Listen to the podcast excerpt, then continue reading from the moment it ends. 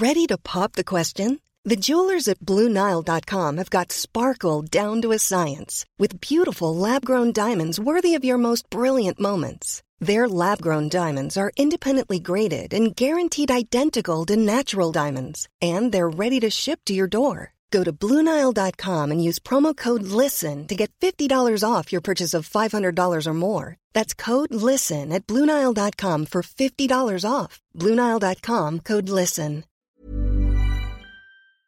Un mot avant de lancer l'émission, le prochain épisode sera un épisode très spécial auquel je vous invite tous à participer. On va faire un épisode un petit peu communautaire, on va tester, on va faire une expérience et par Discord, on aura un channel dédié où on va avoir toute la communauté présente, tout le monde peut venir, hein, que vous soyez patriote ou pas, ça sera public et on va parler des jeux qu'on attend le plus pour la fin de l'année et un petit peu au-delà, on va dire pour les six prochains mois, parce que c'est vraiment la folie euh, qui va nous envahir dans le jeu Il y a des trucs complètement dingues qui vont venir et je voulais faire à un moment un état des lieux de ce qui arrive. Je me suis dit que ça serait une bonne occasion de le faire avec vous. Donc on aura une petite partie peut-être où on va couvrir l'actu, hein, comme toujours, et puis ensuite une partie avec la communauté qui euh, pourra participer. Je pense que ça va être marrant. Ça risque d'être un petit peu le bordel, mais donc jeudi prochain, ça sera le euh, 30 septembre, jeudi prochain à midi. Soyez au rendez-vous sur euh, Discord et sur Twitch évidemment avec nous pour cet épisode communautaire fantastique. Et on lance l'épisode.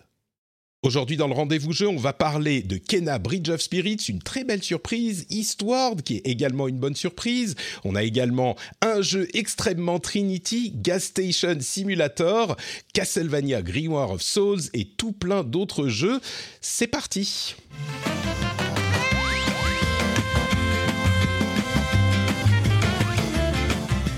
Bonjour à tous et bienvenue dans le rendez-vous jeu. Je suis Patrick Béja, c'est l'épisode 204. Nous sommes en septembre 2021, deux jours après mon anniversaire. Et quel meilleur cadeau d'anniversaire que de faire un rendez-vous jeu avec vous tous et vous toutes. C'est un plaisir à chaque fois. Je vais remercier d'ailleurs les auditeurs que j'ai le plus dans le cœur. Bon, ils sont tous dans mon cœur, mais ceux-là en particulier parce qu'ils participent au financement de l'émission. Yola Noziro, Yann Michala Farinaz, Gilles, Julien Lefort et le producteur de cet épisode, Claude Girel, qui a trouvé le niveau secret de production sur patreon.com slash rdvjeux. Merci à vous tous d'être là avec nous. Et on a euh, aujourd'hui, pour nous accompagner dans toute l'émission, d'une part Trinity, qui est là, et vous imaginez bien que c'est elle qui va nous parler de Gas Station Simulator. Comment ça va Trinity? Ça va très bien. Euh, joyeux anniversaire. Merci, Un merci. petit peu en retard. Je ne savais pas tout ça. Mais oui, oui, ça va très bien. Très impatiente de vous parler des paquets de chips à 8 euros que je vends dans ma station essence. 8 euros Mais ah, franchement, j'ai toujours su que t'étais comme ça, en fait, Trinity. Là, pas du gain. C'est ça, c'est ça. Comme si t'avais pas assez d'argent en vendant de l'essence qui pollue. En plus, il faut que tu vendes des chips. Exactement. Très bien. Euh, on a également le plaisir d'accueillir euh, pour... Bon, ça fait quelques fois qu'il a déjà été dans l'émission, euh, Kevin Sicurel, alias Moguri, qui nous vient du Cozy Corner, le podcast le plus... Alors... Kevin, bonjour d'abord. Je vais trouver un moyen Salut. original de décrire ton podcast. Est-ce que tu es prêt? Vas-y. Vas-y, je suis, je suis prêt. Ton podcast, il est extrêmement mus. Alors, mus, c'est un terme suédois qui veut dire que euh, c'est hyper agréable, chaud, chaleureux. Tu vois, c'est le truc qui te fait te sentir bien quand dehors il fait froid, il y a de la neige, euh, que t'es, tu te sens pas très bien. Voilà, tu as un petit truc mus, c'est comme un petit feu de cheminée avec un bon, euh, Ah, un, un- un bon petit, euh, euh, un, un bon petit truc à boire tout chaud, peut-être un vin chaud par exemple au hasard. Et ben ça, pour Ouais. moi, c'est le cozy corner. Ah, je suis, je suis ravi de cette, de cette description. Ça ressemble au Hug qui Exactement. qui se prononce Hug. C'est un peu le même principe, c'est ça? Exactement, exactement. Tu sais, c'est dans ces pays Oh, où il fait un peu froid, euh, c'est l'esprit qu'il faut créer pour euh, se sentir bien. Pour se sentir bien. Ah, bah, c'est une merveilleuse description. Je suis très touché. Merci beaucoup. Eh ben écoute, euh, c'est moi qui suis touché de ta participation à l'émission. Toi, tu as joué notamment à Eastward, qui est un jeu euh, dont on attendait pas mal et qui, Ouais. bah, qui est tout à fait charmant et dont tu vas nous parler dans un ça. moment. C'est ça, va- dans lequel je regrette l'absence de station-service et de frites à, de frites à 8 euros. mais, euh, mais qui reste très sympa quand même. Eh ben écoute, j'ai hâte que tu nous en parles. En même temps, il n'y a pas de frites, mais il y a une, une casserole, c'est ça, qu'on utilise comme arme. donc c'est vrai. Il y a quelque chose, il y a quelque chose. Bon, on va commencer. Donc, comme je le disais, on a toute l'actu. On va parler de l'anniversaire de THQ Nordic des 10 ans. On a euh, euh, Tim Sweeney qui se plaint d'avoir été jeté de l'App Store, encore plus qu'il ne l'avait été jusqu'à maintenant. Les rumeurs de Star Wars chez Quantic Dream. Et on va commencer avec, bah, il y a plein de grosses sorties cette semaine. On va même pas pouvoir parler tout, on en évoquera certains en plus, mais d'abord, on va parler de la super bonne surprise, je crois, de euh, cette semaine, c'est Kena Bridge of Spirits, qui est disponible mhm. depuis quelques jours, euh, auquel tu as joué, toi, Trinity, moi aussi, j'y ai passé euh, quelques, quelques moments. Et je crois que l'une des raisons pour lesquelles on est particulièrement, disons, agréablement surpris du truc, c'est qu'on commençait à s'inquiéter un petit peu pour Kena Bridge of Spirits. Euh, on n'avait pas de nouvelles, c'était un peu, on savait pas ce que ça allait donner. Mais je vais résumer un petit peu le jeu et puis euh, on va en parler. Alors Kena Bridge of Spirits, c'est un jeu qui avait fait sensation lors de sa première présentation pendant un PlayStation Showcase, qui est sur PC et sur PlayStation. Je crois qu'il est sur l'Epic Game Store et sur PlayStation en exclu console. Et c'est un jeu qui est développé par Ember Labs, une société qui a été formée par des animateurs, des animateurs de ciné et on reconnaît dans le style euh, le talent de ce type d'équipe parce que le jeu est d'abord extrêmement beau et puis il y a une vibe entre Ghibli et Pixar un petit peu. Et du coup c'est leur premier jeu et on se demandait un petit peu ce que ça allait donner parce que euh, un premier jeu avec des ambitions visuelles aussi imposantes eh ben, on craignait qu'ils euh, aient tout mis dans le graphisme et qu'au final, le en lui-même soit un peu décevant. Et la bonne surprise, c'est que euh, c'est pas vraiment le cas. Il est plutôt convaincant à tous les niveaux, y compris au niveau des graphismes, où il est pour le coup absolument éblouissant. Toi, tu as passé de bonnes heures déjà. Qu'est-ce que tu, tu penses euh, de Kena Bridge of Spirits, Trinity? Alors justement aussi pour ajouter un petit point, euh, il y, avait effectivement cette crainte parce que c'était un premier jeu, euh, etc. Et en plus, il y a eu un, petit déboire euh, à la sortie du jeu parce que quasiment personne n'avait reçu de clé. Mmh. Et qu'en général, euh, quand la presse ne reçoit pas de clé, ça sent pas bon. Et du coup, ça avait encore plus rajouté un petit peu de climat, euh, un petit peu, un petit peu flippant euh, avant qu'il sorte. Et finalement, effectivement, très bonne surprise. Moi, j'ai bah, passé déjà deux lives dessus. J'irai plus plus loin que ça encore. Ce que tu dis, c'est tout à fait juste. Il y avait très peu de clés. L'embargo était au moment de la disponibilité du jeu, donc les, les reviews ne pouvaient être publiées que quand le jeu était déjà disponible. Et puis surtout, il y a eu aucun bruit depuis le retard euh, annoncé il y a quelques mois, il aurait un ou deux mois de retard, je sais plus, mais il n'était pas euh, encore prêt. Bon, ça, aucun souci. Mais il y a eu aucun push marketing. Personne n'en a parlé. Il n'y a pas eu de trailer, il n'y a pas eu d'annonce, il n'y a pas eu de preview, il n'y a rien eu du tout. Et donc, oui, on pouvait se dire, euh, waouh, attends, généralement, quand un éditeur ou un développeur euh, fait silence radio et ne fournit pas beaucoup de, clés de review et de test, généralement, ça sent pas bon du tout. Donc, on était tous euh, dans l'expectative, on va dire, plutôt négative, quoi. Exactement, alors que là le jeu est en train de cartonner, euh, notamment sur Twitch. Hein, euh, moi, les, viewers me disent, mais tout le monde est en train de jouer à ce jeu, même toi, Trini. J'ai vraiment suivi euh, la mouvance. perso, j'y ai joué, on va dire, je pense approximativement déjà 6-7 heures. et comme tu l'as dit, moi, je trouve que le jeu est satisfaisant sur tous les niveaux. Donc déjà, on a cette animation où on ressent vraiment la patte de, de, de ceux qui faisaient du cinéma d'animation. Ça se sent, et je trouve que ça fait une nette différence et ça apporte une touche supplémentaire euh, dans les cinématiques. On a ce gameplay qui est, euh, c'est pas un gameplay révolutionnaire, mais il fait le taf, il est fluide, euh, donc c'est déjà pas mal. un monde hyper hyper bien travaillé, hyper mignon, mais en plus de ça, une difficulté de dingue sur les boss. moi, c'est ce qui m'a mmh. fait halluciner parce que je l'ai joué au début en normal en me disant ça va être cool, je vais pas me prendre la tête. Les mobs, ça se passait très bien. Les petites phases de plateforme tranquilles. Et là, je suis arrivée sur des boss à passer des deux heures sur un boss. Ah, euh, donc, je Ah ouais, ouais, ouais, il y a des boss qui sont extrêmement durs. Euh, tu verras quand tu vas avancer un petit peu plus loin, au point que moi, j'avais tellement pas envie de me faire des cheveux blancs que j'ai passé le jeu en mode histoire, en mode Mmh. tranquille. Mmh. Comme ça, je peux faire les boss euh, doucement. Donc c'est un jeu qui permet, je trouve, de s'adapter un petit peu à tout le monde, euh, avec vraiment trois niveaux de difficulté. J'ose même pas imaginer le mode hard. Euh, du coup, je pense que tout le monde peut y trouver son compte. L'histoire est sympa. Bref, c'est vraiment, c'est vraiment une très belle réussite pour un premier jeu. Honnêtement, on est sur quelque chose de stable. Il n'y a pas de bug. En tout cas, je n'en ai pas eu. Euh, c'est joli, c'est bien travaillé. Donc euh, vraiment, GG à eux. Ouais, je suis d'accord. C'est assez surprenant pour un. À vrai dire, ça serait un jeu solide pour n'importe quel développeur. Mais là, en plus, pour un. Peut-être qu'ils ont bien joué, euh, comme on le dit dans la chatroom, puisqu'on est comme toujours en live sur Twitch le jeudi midi. Euh, bah, euh, ils ont peut-être pas un budget marketing énorme, donc ils ont fait des choix judicieux et ils se sont dit, bah, on va travailler sur le jeu lui-même plutôt que de communiquer dessus. Et puis après, le, le bouche à oreille et les reviews feront leur boulot. Mais euh, à n'importe quel studio, on se dirait, bah ouais, c'est un bon jeu, un jeu solide. Et là, euh, pour un premier, on n'a pas l'habitude de voir ce genre de qualité parce que c'est hyper carré, ça fonctionne super bien à tous les niveaux. Comme tu le dis, moi aussi, j'ai joué quelques heures. Je trouve que le gameplay est complètement solide. Il y a plusieurs euh, phases, enfin plusieurs euh, éléments au jeu. Il y a évidemment le gameplay qui est du combat un petit peu classique. hein. On a attaque légère, attaque lourde. On a plusieurs armes différentes, enfin deux armes différentes. Un bâton avec lequel on tape au corps à corps et puis un arc. On a euh, les petits rots dont on va parler euh, dans un instant, qui sont les petites créatures qu'on contrôle, qui peuvent agir aussi dans le jeu. Euh, un, un moveset qui est tout à fait correct. Donc au niveau du combat, ça passe bien. On a de l'exploration, on a du traversal. Donc ce qu'on appelle le traversal, c'est un petit peu comme dans Uncharted, le fait de traverser. Oula, il y a un chien qui s'énerve. Désolé, c'est mon chien. Excusez-moi, je coupe le micro. Non, mais il est d'accord, il est d'accord avec nous, il a raison, il faut intervenir.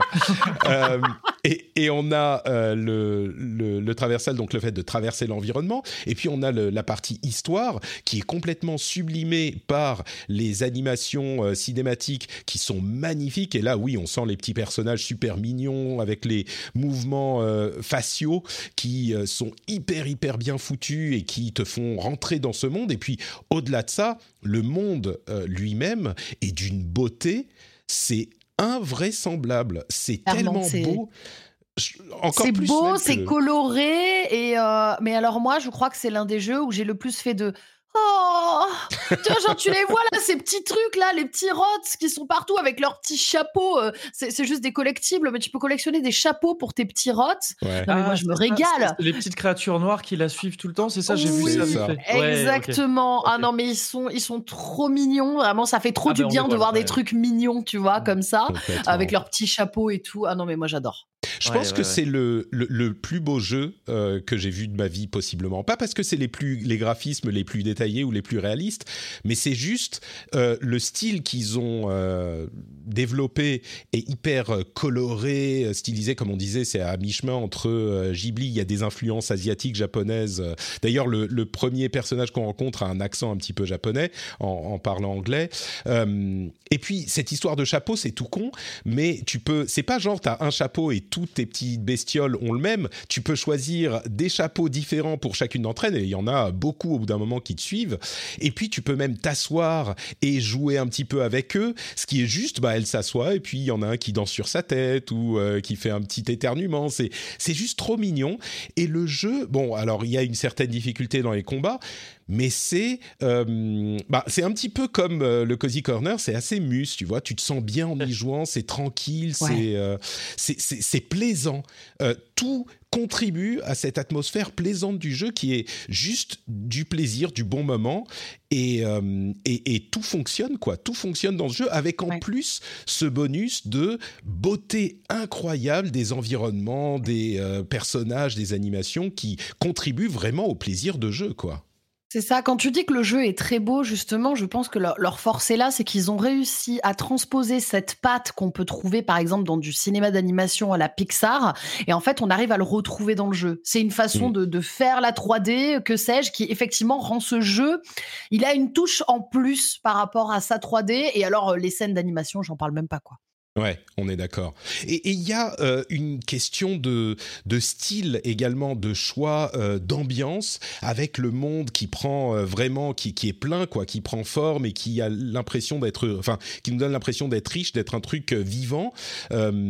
Et et le, le, style graphique et même la, le design sonore, la musique est sublime et même mm, mm, les mm. sons. Je sais pas si tu as eu cette impression aussi, mais tous les sons sont à la fois doux reposant et contribue au, à l'ambiance du jeu. Moi, je pense par exemple au moment où quand on ouvre un coffre ou un truc comme ça, elle met un petit coup de bâton sur le sol et c'est juste le bruit du bois qui tape sur le sol. C'est un détail, hein, c'est peut-être ridicule d'en parler, mais c'est juste le poc qui je sais pas, qui évoque des trucs, quoi, qui contribuent à cette il y a un côté, euh, je pense qu'il y a un côté extrêmement contemplatif. Il y a même un mmh. moment dans le jeu où tu peux, te, tu peux faire de la méditation. Euh, où tu te retrouves euh, en, phase de méditation et du coup tu as différentes euh, séquences, etc. le menu aussi fait beaucoup ça. Hein. Il y a un menu, mmh. effectivement, comme tu disais, tous les sons. Le menu, il n'y a pas de musique, je crois. c'est juste un, un, petit peu les bruits de la forêt, le vent, et c'est hyper agréable. Le sound design est, est, pareil, très travaillé. Et il y a ce côté effectivement très reposant qui parfois vient, vient être contrasté par des combats avec, avec des boss. Ouais. Et donc euh, des petites phases de puzzle, des petites. Euh, c'est un environnement, en fait, une grande forêt. On l'a pas dit, mais c'est un environnement, c'est une immense forêt euh, où la nature est corrompue par une force maléfique, machin. C'est un peu classique dans le principe, mais c'est très très bien réalisé. Et donc on est souvent en train de marcher dans la forêt et de d'apprécier l'environnement le, dans lequel on se déplace dans cette ambiance paisible qui fonctionne très très bien. Donc euh, ouais, super super bonne surprise. Encore une fois parce qu'on commençait à être inquiet après une première présentation plutôt enthousiasmante. On commençait à être inquiet et donc ils ont peut-être très bien joué parce qu'ils se sont dit on va euh, abaisser les attentes des gens. Et donc quand il va arriver et qui sera juste très bien parce que soyons honnêtes et on va peut-être conclure sur ça si le jeu n'était pas le jeu d'un premier, d'un premier studio et qu'il n'avait pas cette excellence graphique bah ça serait un jeu sympa mais un peu quelconque peut-être bien réussi efficace mais qui ne ferait pas euh, énormément de bruit. Mais là c'est cet aspect là qui fait que ça, ça fonctionne quoi. Hmm. Complètement. Je suis complètement d'accord. Il y avait un petit détail. Alors, c'est pas pour finir sur cette note. Quelqu'un qui disait dans le chat qu'il y avait quelques petites pertes de frame. Si vous achetez le jeu et que vous voulez un conseil, notamment sur PC, ne mettez pas les FPS en illimité. Et voilà, ah vous n'aurez plus de problème de frame. Tout à fait, tout à fait. J'ai eu le souci. Et, et j'avoue, à propos de frame, je suis passé en mode. Euh, alors, il y a deux modes sur PlayStation, comme souvent. Sur PlayStation 5, c'est une exclue PlayStation 5. Hein, je ne sais pas si je l'ai dit au niveau console, pas juste PlayStation. Mais euh, sur PlayStation, je suis passé du mode euh, fluidité au mode fidélité. Et j'avoue que de là que moi, j'étais souvent, je me disais bon, c'est vrai que c'est plus sympa quand c'est plus fluide. Bah, c'est quand même bien quand c'est plus beau. Et j'avoue que après avoir joué en 60 FPS, passer en mode fidélité graphique et en 30 FPS, ça fait quand même un peu bizarre, surtout pour un truc. Ouais. ça, Alors, ce n'est plus une exclue euh, PS5. Hein. Il faut savoir que euh, maintenant, il est aussi sur Epic. Oui, oui, pardon, je voulais dire sur exclu euh, console, mais ah, pardon, ouais. sur ah, PC, oui, oui, eh, oui, excuse-moi, c'est moi qui ai mal compris, parce qu'à la base, il devait être juste exclu PS5, justement, mhm. il, y avait, il y avait tout ça, et maintenant, il est Epic et PS5, mais effectivement, il n'est pas sur Xbox, ouais. Tout à fait. Euh, et oui, et le, truc en framerate, c'est bizarre parce que quand on passe en mode cinématique, enfin, pendant les cinématiques, il est en 30 FPS. Et, et c'est pas du tout gênant pour les cinématiques, mais dans le jeu, euh, c'est quand même euh, plus agréable d'être en 60. Bref, super, super beau jeu, une vraie réussite. Moi, je suis assez estomaqué de ce qu'ils ont réussi à faire. Et il est, je crois, dans, mon, dans ma liste des, on va dire, dans mon top 10 de l'année. c'est peut-être que quand on dit ah c'est un jeu d'un premier euh, un premier jeu d'un studio et puis il y avait les attentes machin, peut-être que je lui rends pas justice parce que au final c'est vraiment un, super super bon jeu qui a tout à fait sa place dans les dans, dans mes jeux de l'année en tout cas. Bon, bah écoutez, parlons d'un autre jeu pour lequel les attentes étaient quand même assez élevées, c'est Eastward auquel tu as joué, toi, euh, Kevin. Et ça, c'est un jeu qui est très différent, hein, qui essaye euh, d'émuler un petit peu les jeux des, de la période, euh, on va dire, 16 bits. Là encore, peut-être une petite inspiration animée japonais ou jeu japonais, un mélange entre quoi, on va dire, un petit peu Zelda, un petit peu ce genre de choses. On pense même à Mother ou, enfin, Earthbound. Est-ce que tu peux nous en dire un, un petit peu plus sur Eastward?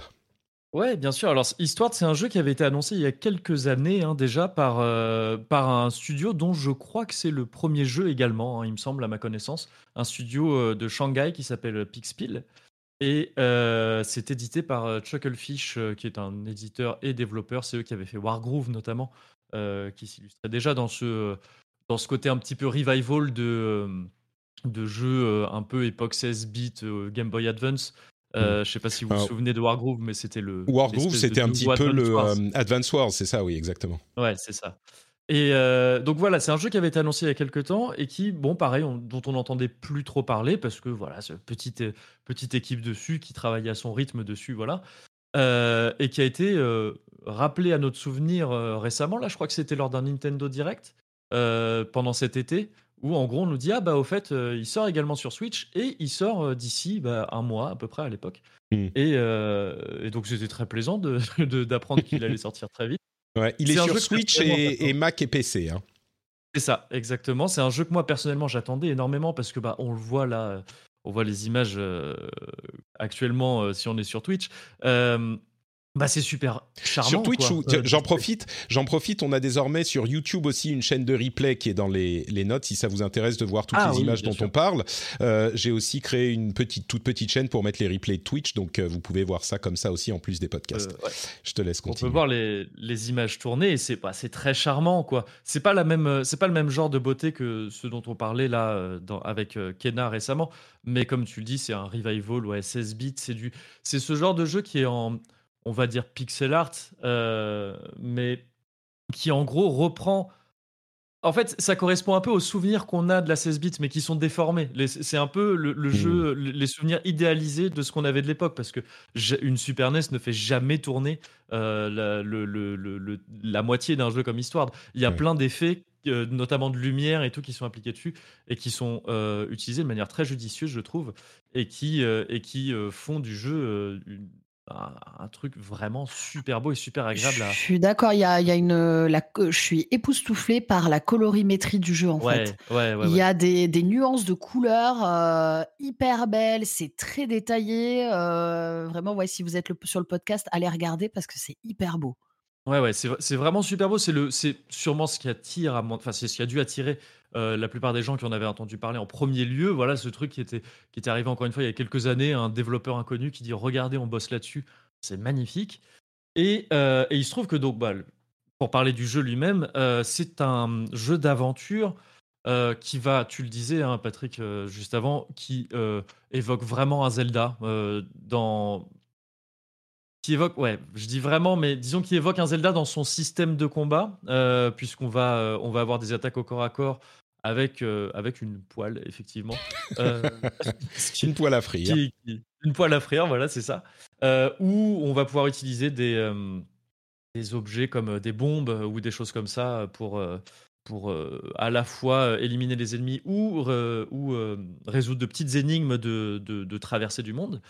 Euh, maintenant, dans le, dans le déroulé du jeu général, c'est plus. On va plus penser à du RPG japonais, euh, dans mmh. vraiment le déroulé de d'aller de ville en ville, enfin de village en village, disons, puis passer par des donjons, etc., etc. C'est pas, il n'y a pas ce côté exploration du monde comme un Zelda où on va débloquer un objet qui va nous permettre d'explorer un une nouvelle partie du monde et tout ça. C'est beaucoup plus linéaire. Et, euh, et en gros, on y contrôle un certain John qui, qui est un ça a l'air d'être un quadragénaire, cet homme-là, euh, qui est muet, enfin, qui est muet, c'est-à-dire qu'il ne. Il parle pas, ouais. Alors c'est d'un Link, quoi. Il est pas, voilà, il est pas muet dans le monde, mais c'est un, c'est un héros, euh, c'est un héros muet, quoi. Et euh, il est accompagné de Sam, une petite fille qu'il a littéralement trouvé, qu'il a littéralement trouvé dans la rue, et, dont on comprend assez vite qu'elle est, bah, qu'elle a des pouvoirs un petit peu particuliers. Et, et, on commence le jeu dans un village qui se trouve sous terre, euh, et dont le maire du village est très protecteur euh, jusqu'à être un peu euh, jusqu'à être un peu violent parfois de ses de ses de ses habitants en disant il ne faut surtout pas aller à la surface c'est très dangereux on, si vous y allez, vous mourrez. Et si vous, si vous voulez trop faire n'importe quoi, moi, je vous y exile et ça va mal se passer pour vous.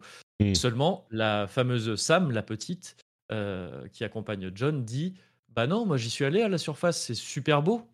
Mmh. Il y a, y, a, y a, un ciel bleu, il y a de l'herbe, c'est magnifique. Et, et, donc voilà, ça part sur ces, sur ces, sur ces prémices-là.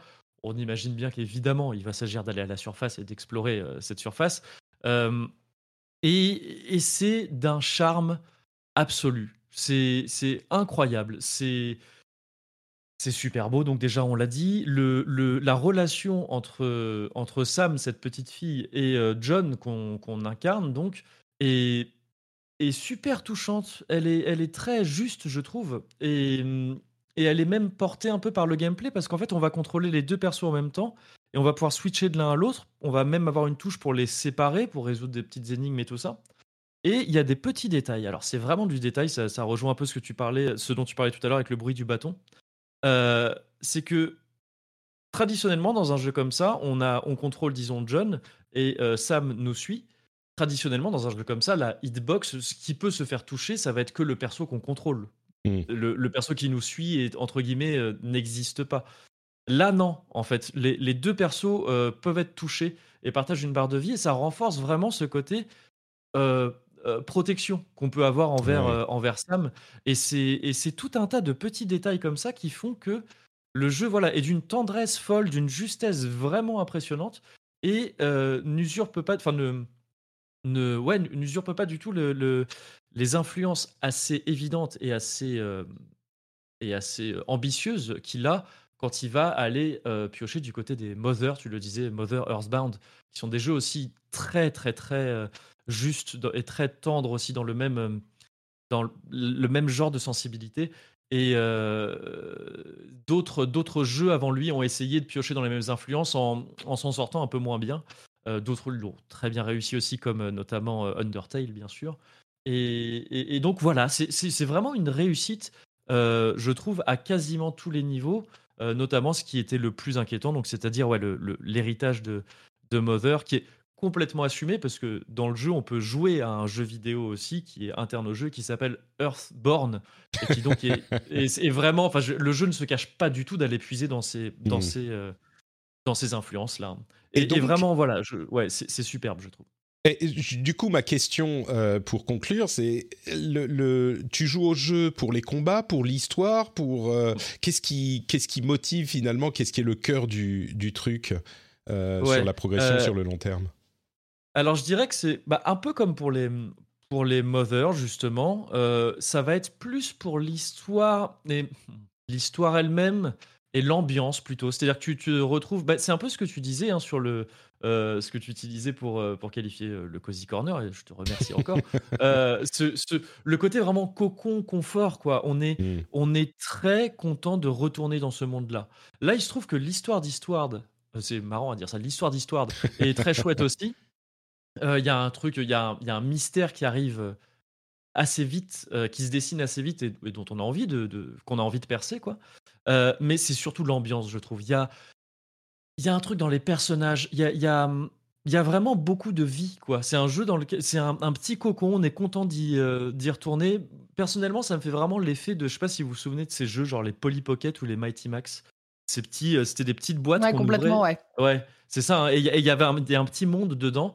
Et, euh, et, euh, et bah, comme le principe de la maison de poupée, en fait. Quoi. Et on se projette dedans et c'est super. Quoi. Et, on, est, on, est, on est à l'aise. Il peut rien nous arriver dans ce monde-là. Euh, c'est toujours l'heure du goûter, quoi. Quand on y joue, c'est sucré. et, et c'est vraiment ça, je trouve, l'intérêt le, le, principal du jeu. Le gameplay étant sympa, mais pour moi, clairement, s'il faut trouver un, un maillot un peu plus faible du jeu, ce mmh. serait clairement le gameplay. C'est il y a de très bonnes idées, je trouve, de, petites énigmes et tout ça, et de, et de comment dire, de d'ennemis, de patterns d'ennemis et tout ça, mais euh, par contre, la prise en main elle-même, le fait vraiment la concrétisation des combats est pas folichonne, quoi. C'est pas vraiment, euh, c'est pas ça qui va nous faire rester sur le jeu. Voilà. Mais vraiment, je, je, je, ça me fait presque de la peine de finir là-dessus sur cette note un peu négative. tout, le, tout, le, reste est merveilleux, quoi. C'est vraiment, euh, ouais, c'est c'est d'une, c'est d'une, encore une fois, d'une tendresse folle, quoi. Hmm. Vraiment. Mm. J'ai une question. Euh, il y a une, euh, une, sorte de petite séquence euh, dessin animé qu'on peut voir dans le test avec lequel j'illustre nos, nos, discussions sur IGN.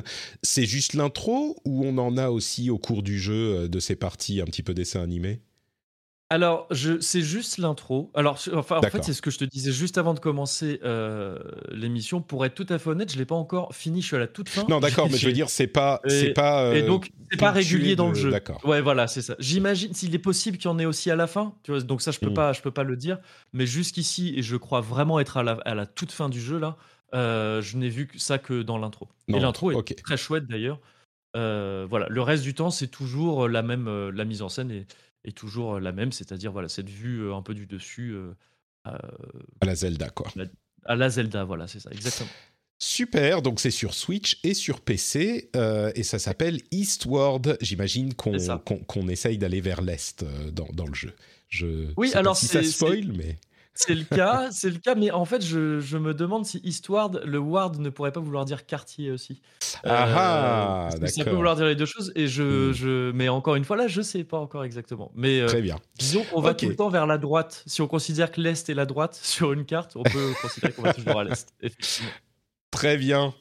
Euh, bah écoute, merci beaucoup pour cette euh, petite euh, tes impressions sur Eastward. Ça donne encore envie. Hein. Moi, je suis je suis encore en train d'ajouter des trucs à ma liste de jeux auxquels j'aimerais jouer si j'avais le temps. mais vous savez quoi? On va en avoir encore un qui va s'ajouter puisque bah, Trinity va nous parler d'un jeu qui est. en fait, j'ai vu des news sur le jeu, je l'ai ajouté à la liste et je me suis dit, ah bah ça, c'est un jeu pour Trinity. Et donc, on va parler de Gas Station Simulator, euh, un jeu où on gère une euh, station-service. J'imagine que c'est genre dans le, euh, le, sud américain, c'est pas non plus la station-service au milieu de Paris. Oh, ouais, exactement. C'est la station-service au milieu du désert avec des voitures qui s'arrêtent, etc. Alors que dire sur ce jeu? Parce qu'il n'y a pas une, une, belle histoire pleine de charme comme dans Eastward, ou des graphismes à couper le souffle comme dans, dans Kena. mais moi, vous connaissez mon amour effectivement pour les jeux de, simulation. Et, celui-ci regroupe un petit peu tout, c'est-à-dire que bon, bon, on est tout simplement euh, euh, un, mec qui s'arrête, qui voit qu'il y a une station essence à vendre et qui décide de l'acheter. Euh, donc on peut acheter effectivement cette station, la retaper, la rénover. moi j'en suis encore au début, hein, j'ai attaqué hier, donc on va avoir plein de choses à vendre, il va falloir faire du stock, on, va devoir même faire la caisse, c'est-à-dire mettre les gens nous mettre les objets, faire rouler le tapis, le nettoyer et en même temps passer les objets, biper, etc. sans faire d'erreur, nettoyer sa station essence, mettre de l'essence, bien évidemment, aux gens. Mmh ah, c'est toi qui fais le service. C'est ah, c'est qualité, hein, euh, Gas Station ah, Simulator. exactement. Donc tu fais le service. Il y a vraiment un système de, de, jauge, etc. Et puis tu dois. En fait, euh, au-delà de ça, euh, il y a aussi d'autres choses. Donc après, il y a un côté, une partie garage et une partie stockage, etc. au fond. Il y a vraiment un aspect gestion qui prend de plus en plus d'ampleur parce que au début, tu as juste une petite une petite armoire avec des boissons. mais après, tu as les boissons, les cigarettes, l'alcool, les glaces, etc. etc. Il y a de plus en plus de choses. Et le truc, c'est qu'il faut, par exemple, que ce soit bien fourni, qu'il y ait des trucs variés pour que les gens achètent. Enfin, tu vois, ça prend en, difficulté. Et hier, je commençais un peu à faire une crise d'épilepsie à force.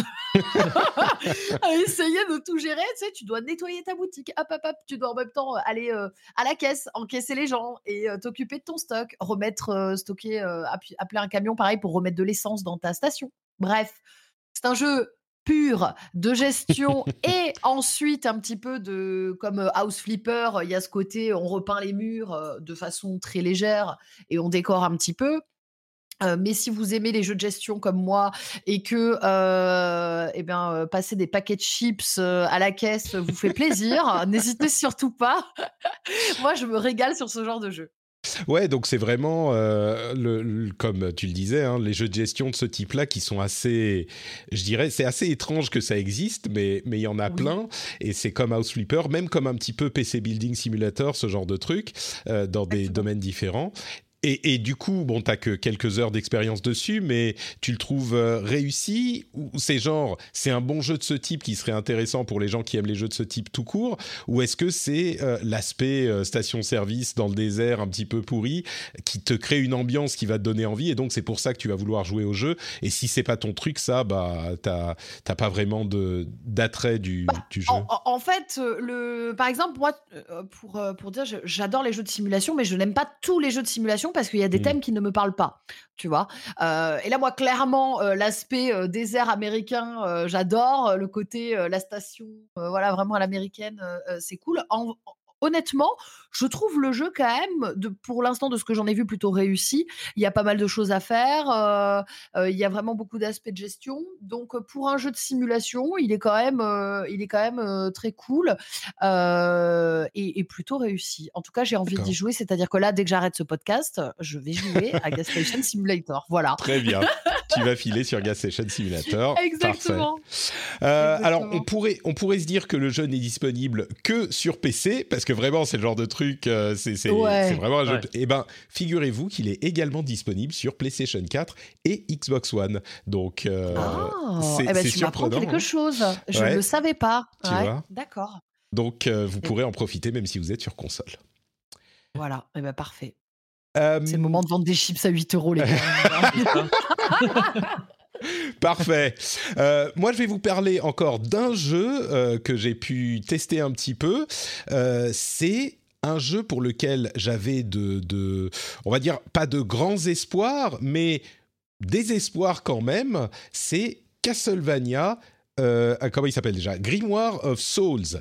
Castlevania ah Grimoire of Souls, c'est un jeu qui est sur Apple Arcade et qui a été en fait développé à la base pour iOS en tant que free-to-play par Konami et qui a été recyclé. Euh, Apple est sans doute allé les voir en leur disant on veut des grosses IP pour Apple Arcade. Euh, si vous nous convertissez ce jeu, ça devrait être facile et bah, on aura un jeu en plus sur notre plateforme. évidemment, on rappelle, vous le savez, hein, l'Apple Arcade c'est un abonnement à 5 qui vous donne accès à tous les jeux Apple Arcade qui sont bien sûr euh, des jeux qui n'ont pas de microtransactions incluses, contrairement à la majorité des jeux sur euh, mobile. Et donc là, c'est un jeu qui est un vrai Castlevania, entre, je ne sais pas si je dois dire entre guillemets, mais euh, c'est pour ça que moi, j'étais assez, comment dire, j'avais, j'espérais, j'avais beaucoup d'espoir, voilà, pour pour ce jeu-là, parce que bah euh, quand on regarde le gameplay, c'est du Castlevania tout court. C'est pas un truc, euh, je sais pas, ils ont pas transformé ça en puzzle game euh, pour l'adapter à iOS. C'est un vrai jeu comme les Castlevania classiques qui sont sur console. Et donc, je me suis lancé dedans, et effectivement, il y a, en fait, pour résumer, je dirais qu'il y a deux parties à ce jeu. Il y a la partie le jeu lui-même, c'est-à-dire on joue l'un des personnages de Castlevania. Euh, petit spoiler, il y en a plein qu'on peut jouer, plein de différents. Il y a tous les Belmont, il y a Lucard, il y a, euh, je ne sais plus comment elles s'appellent, les, les, les gamines euh, qui se battent contre les démons aussi avec des animaux et ce genre de trucs. et on a accès à tous les persos différents qui ont des styles de combat différents. Et pour le gameplay en lui-même, on peut jouer avec l'écran tactile ça fonctionne, ça fonctionne correctement pour un écran tactile. Bon, après, ça reste un écran tactile avec lequel il faut euh, gérer. Si on n'est pas habitué, si on est plus habitué aux manettes, ça peut être un peu compliqué.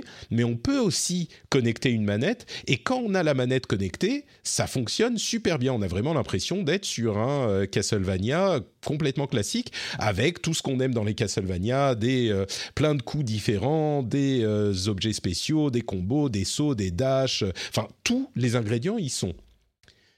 Le truc. Y compris l'exploration y, euh, y, compris l'exploration dans un Metroidvania ou, Alors c'est un peu plus linéaire. classique? Oui, non, c'est un peu plus linéaire. C'est-à-dire que, évidemment, on est quand même sur une plateforme mobile, hein, faut pas l'oublier. Donc, on a des niveaux qui prennent chacun 5 minutes à peu près, enfin en tout cas au début, euh, pour, euh, pour aller du début à la fin. Et c'est par niveau, effectivement. C'est pas tout un mm. château qu'on va explorer. Euh, mais bon, ça, comme je le dis, je pense que ça s'explique euh, vraiment logiquement par le fait que ça soit une plateforme mobile. Euh, c'est pas, on n'a pas autant de, liberté dans nos sessions de jeu. mais à côté de ça, euh, le problème, c'est que on sent vraiment l'héritage du jeu conçu pour être un free-to-play avec des tonnes de euh, de, comment dire de monnaies différentes, des systèmes d'upgrade d'armes, d'équipements, euh, de de, capacités qui sont de plus en plus puissantes. Il va falloir connecter, euh, collecter des âmes de différents euh, ennemis pour upgrader les différentes armes, les différentes capacités.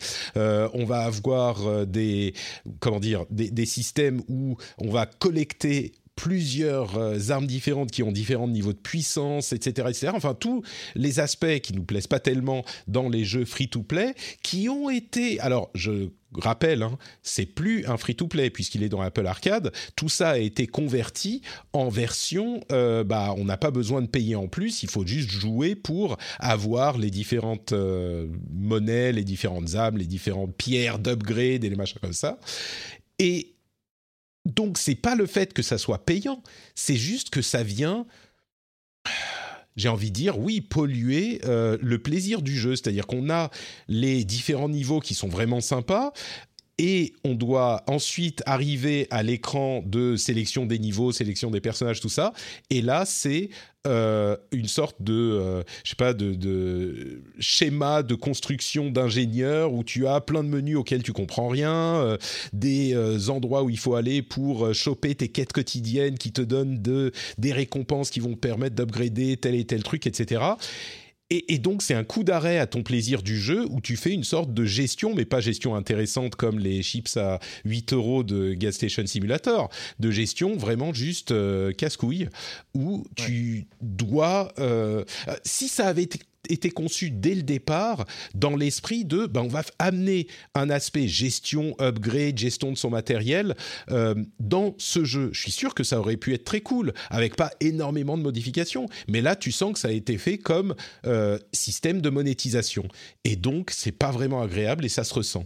Euh, c'est vraiment dommage parce que en dessous de tout ça, il y a un jeu qui est juste cool et qui est surprenant pour un jeu mobile. Donc, je sais pas si c'est un truc qui vous arrêtera, vous, si vous vous dites, euh, bon, bah, ok, c'est, c'est trop pénible et j'y prends pas de plaisir à cause de ça. Mais peut-être que ça ne posera pas tellement de problèmes à certains, et dans ce cas-là, on peut trouver le plaisir dans un vrai Castlevania euh, assez cool. Donc je suis un petit peu ambivalent sur ce jeu. Ma conclusion au final, j'ai dit qu'on peut y jouer à la manette. Hein, euh, ma, conclusion au final, c'est que j'ai juste trop de jeux cool à faire en ce moment. C'est pas un mauvais jeu. Et, si j'avais pas plein d'autres jeux cool à faire, je pense qu'il n'est pas impossible que j'y passerais un petit peu plus de temps que ce que j'ai fait maintenant. Mais là, euh, malheureusement, si j'ai du temps sur mon mobile, je crois qu'il y a d'autres trucs même, même mobile, qui pourraient me, plaire un petit peu plus. Je crois. Mais bon, donc voilà, en gros, ma conclusion sur Castlevania Grimoire of Souls. Si je, puis, si je peux m'immiscer deux secondes, je trouve que tout ce que tu dis est très intéressant euh, parce que ça révèle quelque chose de, de, de, vraiment important. Je trouve c'est que au-delà euh, de, du, de ce que peut, peut constituer de problématique le, le principe du free-to-play avec, le, avec les paiements et tout ça, ce qui peut inquiéter, c'est clairement la manière dont ça influe sur les mécaniques de jeu. Et je ne sais pas si on, en parle assez de ça, cette espèce d'uniformisation des mécaniques et tout ça. Et qui, là, on voit bien, en l'occurrence, que c'est ce que tu dis depuis le début, ce qui gâche un peu ce jeu, c'est ces mécaniques de jeu qui sont vraiment induites par le fait qu'à la base, il était prévu pour qu'on dépense le plus de sous possible de manière cyclique. Et, ça, je trouve que du coup, bon, bah, c'est dommage pour lui, mais ça, ça le rappelle très bien, manifestement, ce jeu-là. Complètement, c'est vraiment un, exemple, euh, et, on en a vu plusieurs hein, sur Apple Arcade, des jeux qui ont été convertis de la euh, d'une version free-to-play qui a été adaptée pour être là sur Apple Arcade.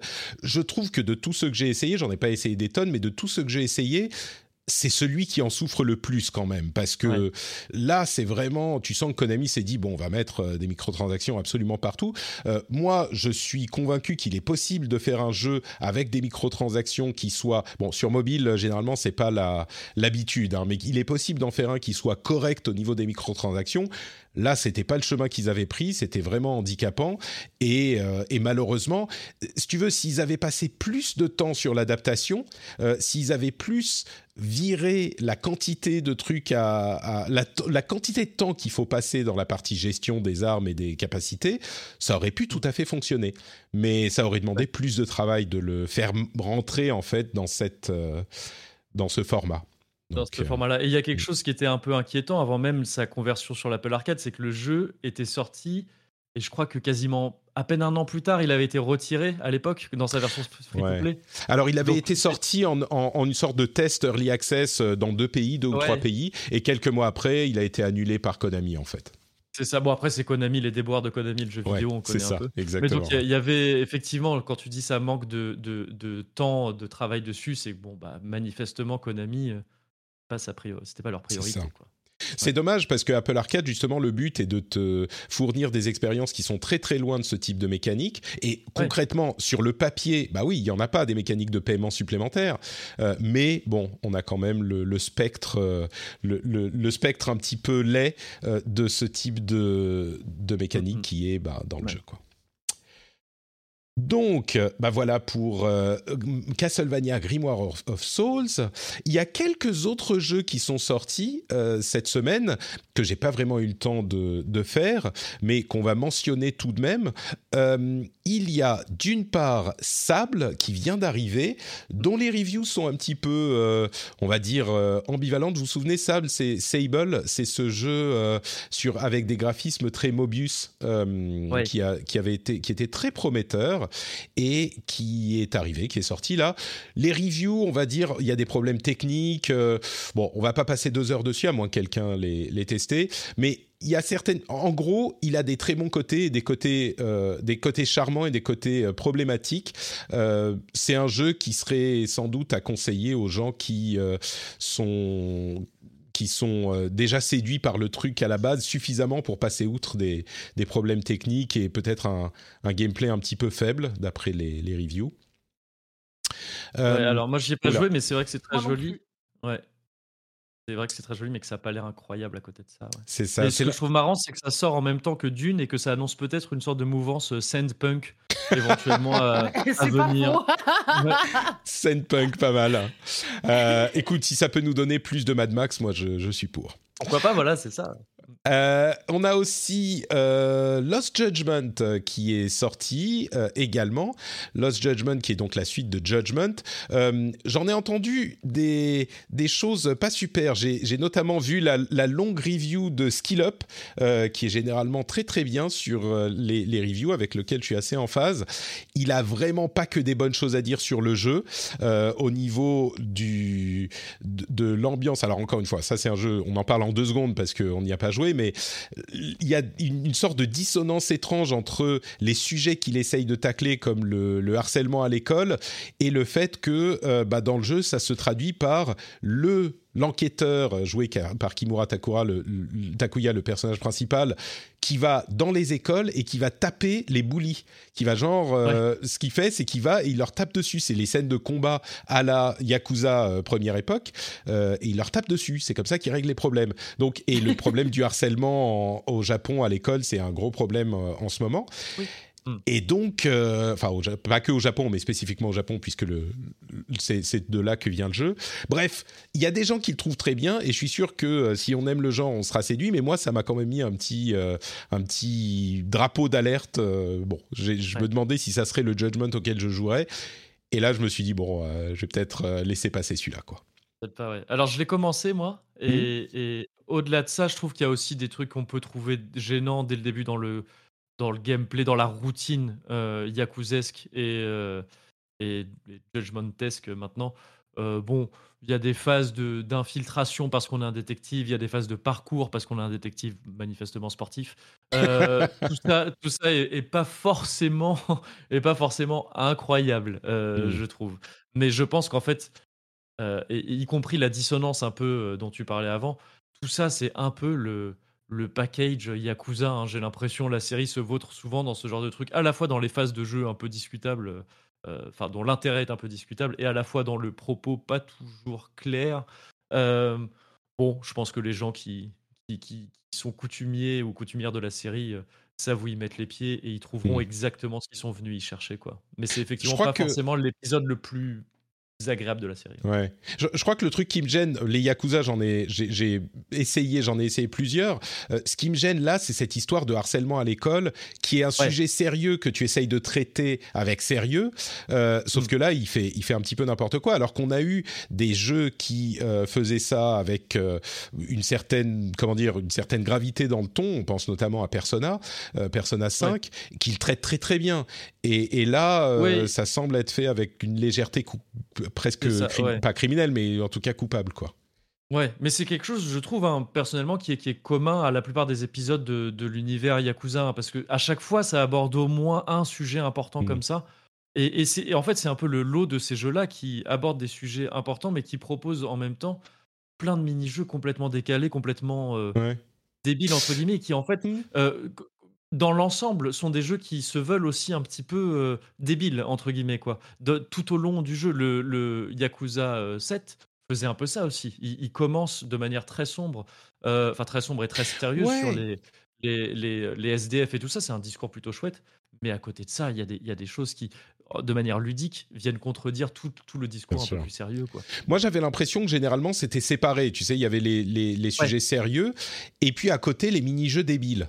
Et il y Ah avait oui. vraiment une sorte de, de dichotomie dans les, les jeux Yakuza, Mm. euh, qui était certes parfois un petit peu déconcertante, alors que là, en tout, encore une fois, moi, j'y ai pas joué, mais c'est l'impression que j'ai et, et que j'ai eu dans les, les reviews, on est vraiment dans, au milieu du sujet sérieux, et je reprends cet exemple, mais quand il y a du harcèlement et que tu ta manière de gérer le harcèlement, c'est euh, tu tapes les, les gamins qui sont des littéralement des enfants, tu sais, euh, Ouais, ouais, qui ouais. ont 15, 16, 17 ans, et que tu vas leur taper dessus comme un yakuza, que, enfin comme dans un jeu yakuza avec le système de combat où tu leur écrases la tête sur les ouais, murs. ouais, ouais.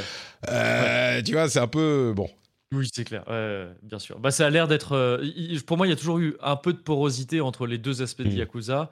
Là, ça a l'air d'être euh, complètement. euh, Enfin, Ouais. je veux dire, c'est, ouais, ça a l'air d'être complètement mélangé. Et c'est vrai que bon, ouais, ça devient problématique. Tu, tu vas mettre des ça. caméras dans la dans les toilettes, euh, enfin c'est ce genre de Ah oui, truc. d'accord. Ouais, j'ai pas encore vu tout ça. Oui, non, bah, c'est terrible. non, mais- Oui, je- Ah oui, non, je pensais pas que c'était à ce Bon. point-là. Ouais, non, c'est vraiment, c'est terrible. Tu- Ouais, bon. Tu te la joues Docteur Disrespect quoi. Euh, ouais. Alors, on a aussi euh, un autre jeu. Alors, je vais juste le mentionner parce que je ne peux pas ne pas le mentionner. C'est Final Fantasy XIV Endwalker, l'extension Oui. qui est euh, disponible désormais et dont tout le monde parlait depuis bien longtemps. Donc, les gens qui sont tombés dans Final Fantasy, je suis sûr, sont hyper contents d'avoir enfin cette conclusion à la l'arc narratif euh, Final Fantasy XIV. Il y a aussi deux jeux qui sont disponibles sur euh, Game Pass. C'est Skatebird et I Am Fish, euh, qui sont aussi des petits, euh, on va dire des petits euh, darlings du, de, de l'indé. Skatebird, bah, c'est un jeu où on joue un oiseau. euh, qui fait du skateboard, voilà, c'est assez clair. Je l'ai testé là encore deux minutes et c'est pas mon truc, hein, le, le skateboard. Ça m'a paru être au-delà de l'oiseau, bah ça m'a paru être vraiment un jeu de skateboard quoi. Donc euh, faut Ouais. pas s'attendre à quelque chose de de différent, de surprenant avec les oiseaux. C'est vraiment juste la différence avec les autres jeux de skateboard, c'est qu'on est un oiseau sur le skateboard au lieu d'être un skater euh, un petit peu euh, euh, comment dire pop punk des années euh, 90. Bon, on est un oiseau. Et il y a aussi I Am Fish qui m'avait, je vais pas dire tapé dans l'œil, ça serait pas juste, mais que j'avais, euh, euh, on va dire, regardé, euh, intrigué, parce que c'est, je sais plus comment il s'appelle le développeur, c'est celui qui avait fait I Am Bread, et c'est pas eux qui ont fait Goat Simulator en parlant de simulateur. Je crois Et que je sais plus. Ah, c'est- c'est- tu me mets le doute. crois que c'était je Mais déjà, I Am Bread, moi, je, je l'ai, j'y ai pas mal joué, je le trouve C'est vraiment vrai? cool. Ouais, ouais, ouais. Je, en fait, c'est drôle. Alors, c'est pas, c'est typiquement pas le genre de jeu où tu vas passer 6 heures. Euh, Mm. enfin, Il y en a qui peuvent, hein. Mais je trouve que tu vois, pour y jouer une heure et demie, deux heures, c'est drôle, euh, etc. Donc, je, je vois tout à fait le genre de gameplay que c'est. C'est vraiment, euh, c'est vraiment une sorte de, de voilà, de, de puzzle. Tu vas avancer, et puis il y a des petites scènes qui se jouent autour de toi. C'est assez drôle, quoi. Ouais, voilà, c'est tu explores le monde. C'est un petit peu euh, comment dire, c'est un petit peu un jeu de physique. Euh, c'est Surgeon. Simulator, pardon. C'est pas Goat Simulator, c'est Surgeon Ah oui. Simulator euh, qu'ils ont fait avant et I Am Bread. Et c'est un jeu avec euh, un truc physique. On est dans un bocal, on est un poisson et on fait déplacer le bocal en nageant dedans, à l'intérieur. Et puis on doit essayer de rejoindre la mer. Et puis à chaque fois, ça recommence ce genre de truc. Et puis on a différents types de niveaux. Parfois, on n'est plus dans le bocal. Parfois, on a. Enfin bref. J'ai pas trouvé ça totalement fou, mais euh, c'est en gros euh, ce type de jeu basé sur la physique et c'est du parcours. De ce que j'ai vu, encore une fois, c'est pas si différent de comment il s'appelle? Monkey Ball? Ah c'est à ça Ah, que ça m'a fait penser. Qui sort euh, Bon, dont c'est un- très dont très vieux, un- hein, Monkey Ball, mais. Dont un épisode sort bientôt d'ailleurs. Sur Ouais, ouais, C'est une réédition, je Exactement. crois. Ouais. Exactement, ouais, il est, il est peut-être déjà sorti avec euh, plein de personnages, euh, plein de personnages de Sega Oui. qui sont euh, Sega, dans ouais. le, la, la petite boule. Donc, donc voilà pour I Am Fish. Bon, encore une fois, ça c'est des, c'est même pas des, des impressions. euh, je peux même pas dire que c'est des impressions. J'y ai passé euh, une heure, mais c'est pour mentionner que ce sont ces sorties dont on ne peut pas euh, vraiment parler parce qu'il y a juste trop de trucs qui, qui sortent en ce moment. Ah ouais, c'est clair. Est-ce que vous savez un autre truc qui est extrêmement intéressant et disponible maintenant? C'est le Patreon du rendez-vous jeu, qui a quand même des avantages bien plus importants que euh, des jeux comme Castlevania Green War Souls ou les autres dont on a parlé. Les avantages, c'est que vous avez euh, droit à l'accès à un flux privé où il y a zéro pub. Il n'y a même pas ce petit passage au milieu où on fait la promo du euh, Patreon. Et vous avez zéro pub. Vous avez les timecodes pour passer d'un moment à l'autre de l'émission.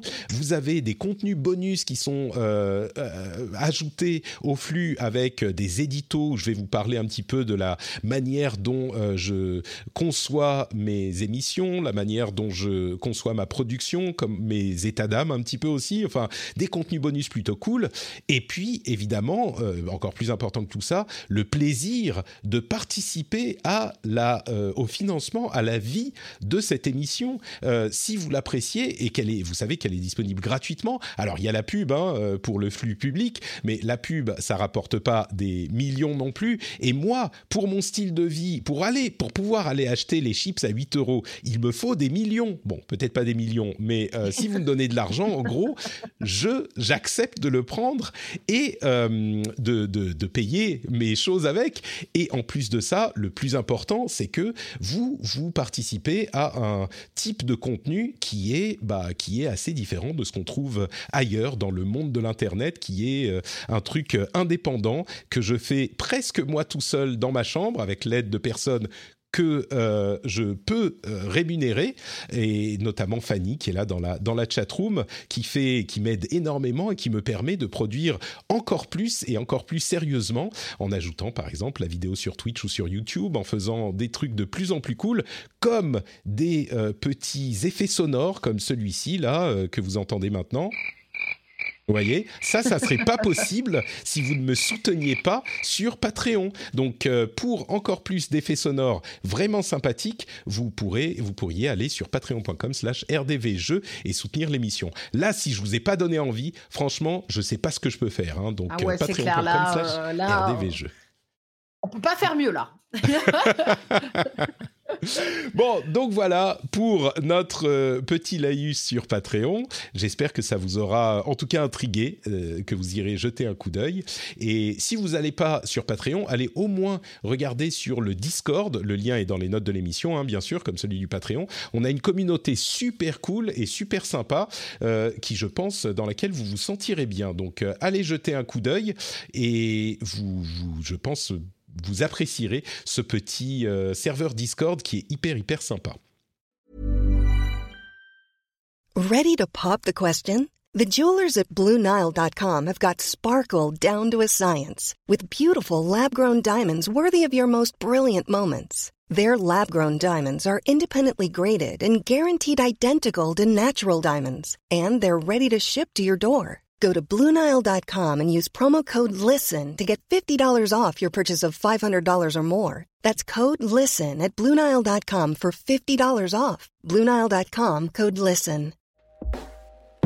Hey everyone, I've been on the go recently Phoenix, Kansas City, Chicago. If you're like me and have a home but aren't always at home, you have an Airbnb. Hosting your home or a spare room is a very practical side hustle. If you live in a big game town, you can Airbnb your place for fans to stay in. Your home might be worth more than you think. Find out how much at airbnb.com/slash host. Bon, on continue avec euh, la suite du programme. Je voulais parler du, euh, de l'anniversaire de THQ Nordic qui a maintenant 10 ans. Vous savez, THQ Nordic, c'est la boîte en fait qui a racheté toutes les assets de THQ et qui, à l'occasion de leurs 10 ans, ont annoncé plusieurs jeux et je vais être honnête, moi, c'est des jeux qui ne me parlent pas tellement, mais c'est le genre de jeu qui était extrêmement populaire chez une certaine partie de la population des gamers et des gameuses il y a quelque temps, et dont le retour des franchises euh, va faire, je pense, certains heureux, très heureux. Notamment Destroy All Humans. Euh, le 2 a été annoncé. Ils ont aussi annoncé Outcast 2. Ils ont annoncé Jagged Alliance 3 euh, et quelques autres jeux de ce type.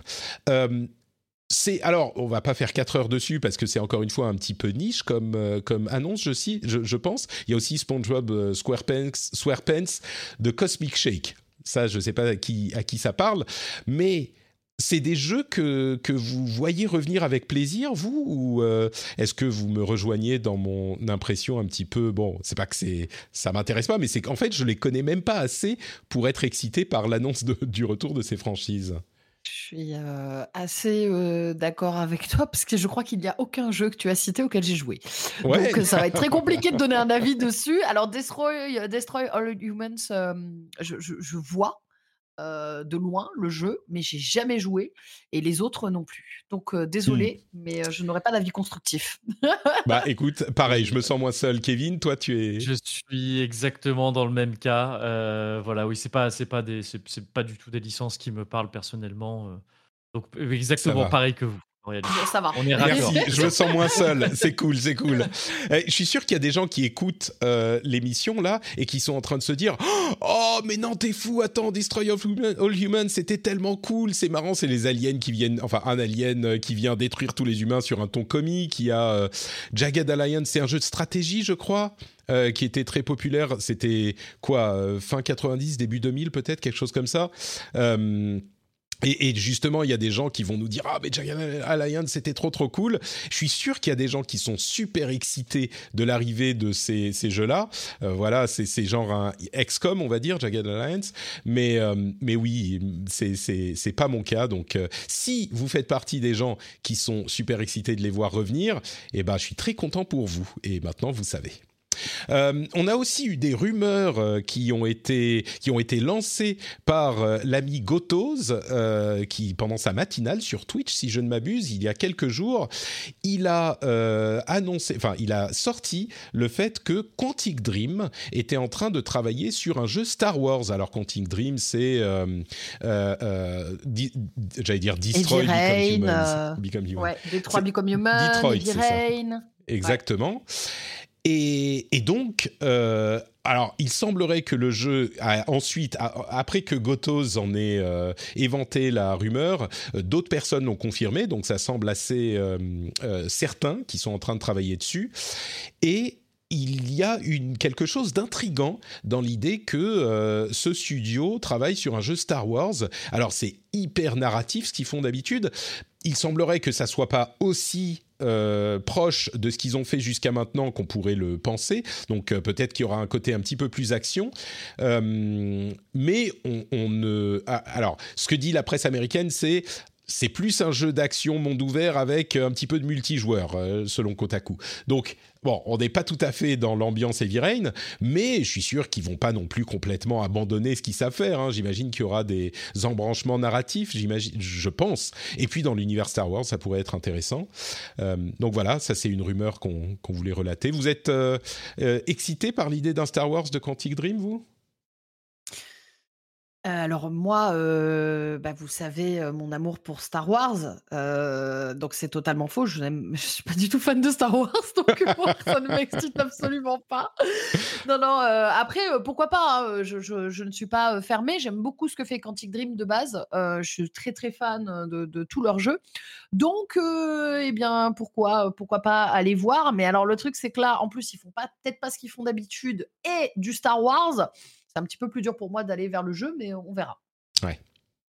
Je suis, je suis dans, je suis pire que ce cas-là, c'est-à-dire que moi je suis pas fan de Star Wars du tout, mais je suis pas fan, je suis encore moins fan de Quantic Dream, donc vraiment, désolé d'être un peu négatif comme ça, mais, mais bon, alors il s'agit toujours d'une rumeur, hein, même si elle semble, elle semble euh, confirmée par plusieurs personnes.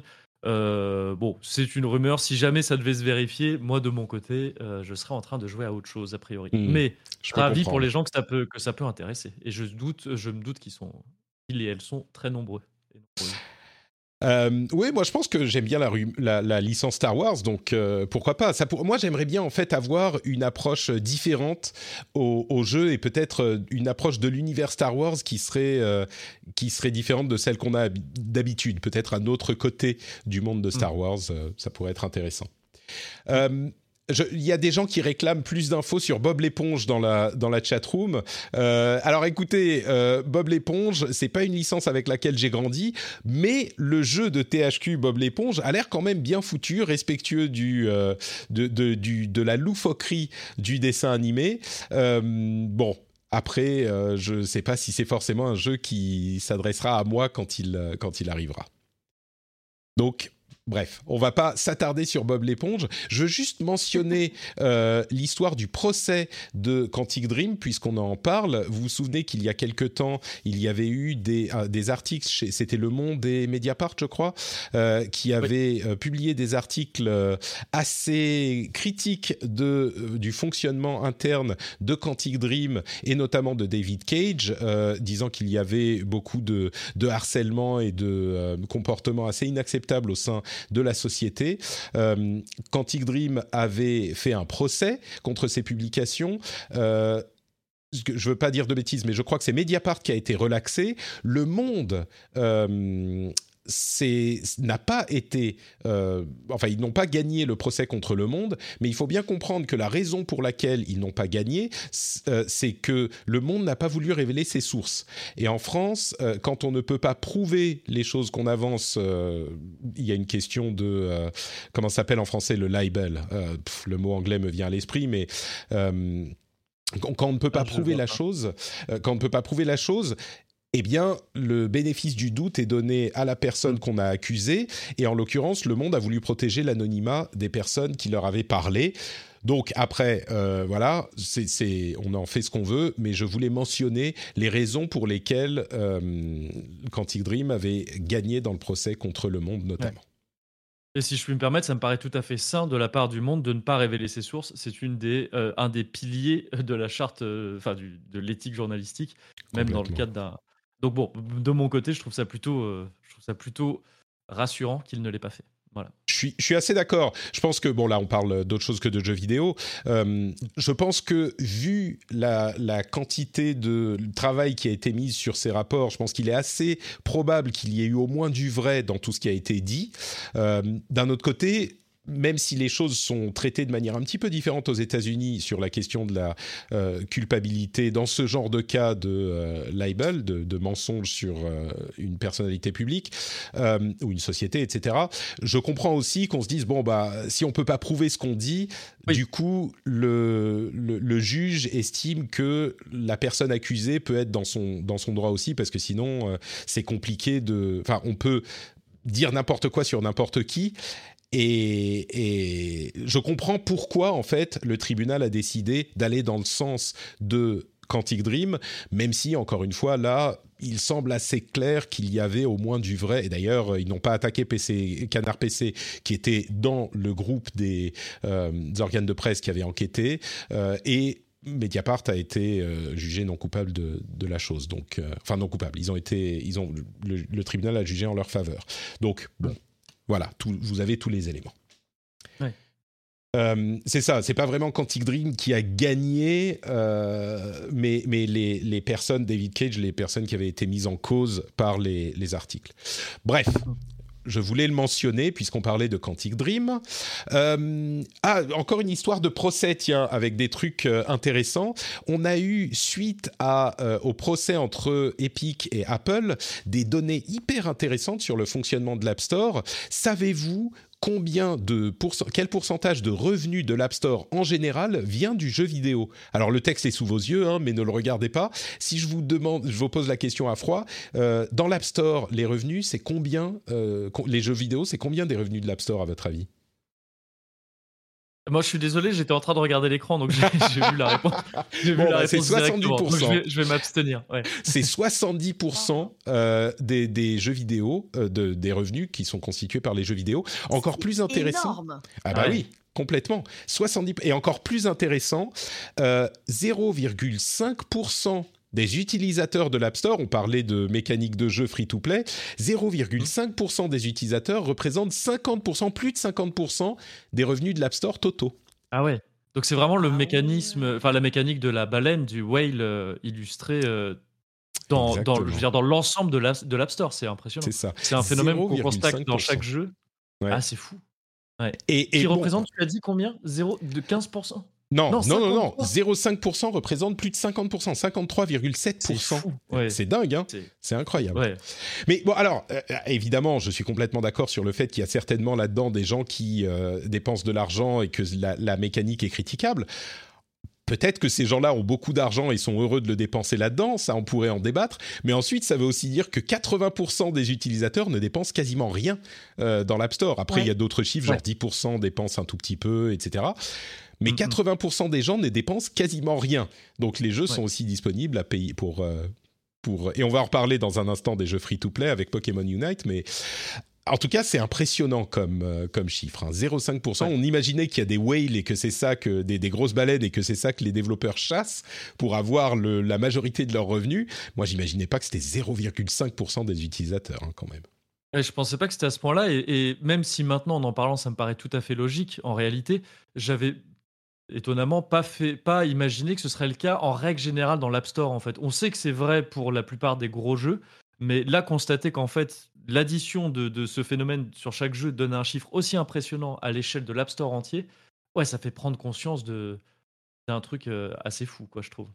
Ouais, on est d'accord. Mm. Et on nous dit dans la chatroom, conclusion, c'est une très infime minorité de joueurs qui encouragent une industrie qui nous inonde de lootbox. C'est vrai, tout à fait. Euh, si c'est un peu, c'est pas, c'est pas un raccourci, c'est vrai. Mais d'un autre côté, encore une fois, bon, euh, je me fais un petit peu l'avocat du diable. Hein, je, lance le jingle, c'est l'avocat du diable, c'est Patrick l'avocat du diable. Euh, je me fais l'avocat du diable, mais du coup, ça veut dire aussi qu'il y a des tonnes de jeux qui sont produits et que des, une immense majorité de joueurs ont accès à ces jeux sans rien payer. Et, la plupart ne payent rien, ou ne, ben, quasiment rien, ou ne payent rien. Donc il y a aussi un tout petit peu. Je sais que c'est pas la, vision, euh, la vision prévalente dans l'univers du gaming, et en particulier dans l'univers console et PC, parce que nous on aime avoir des jeux qu'on paye et c'est terminé, on n'a pas de microtransactions après.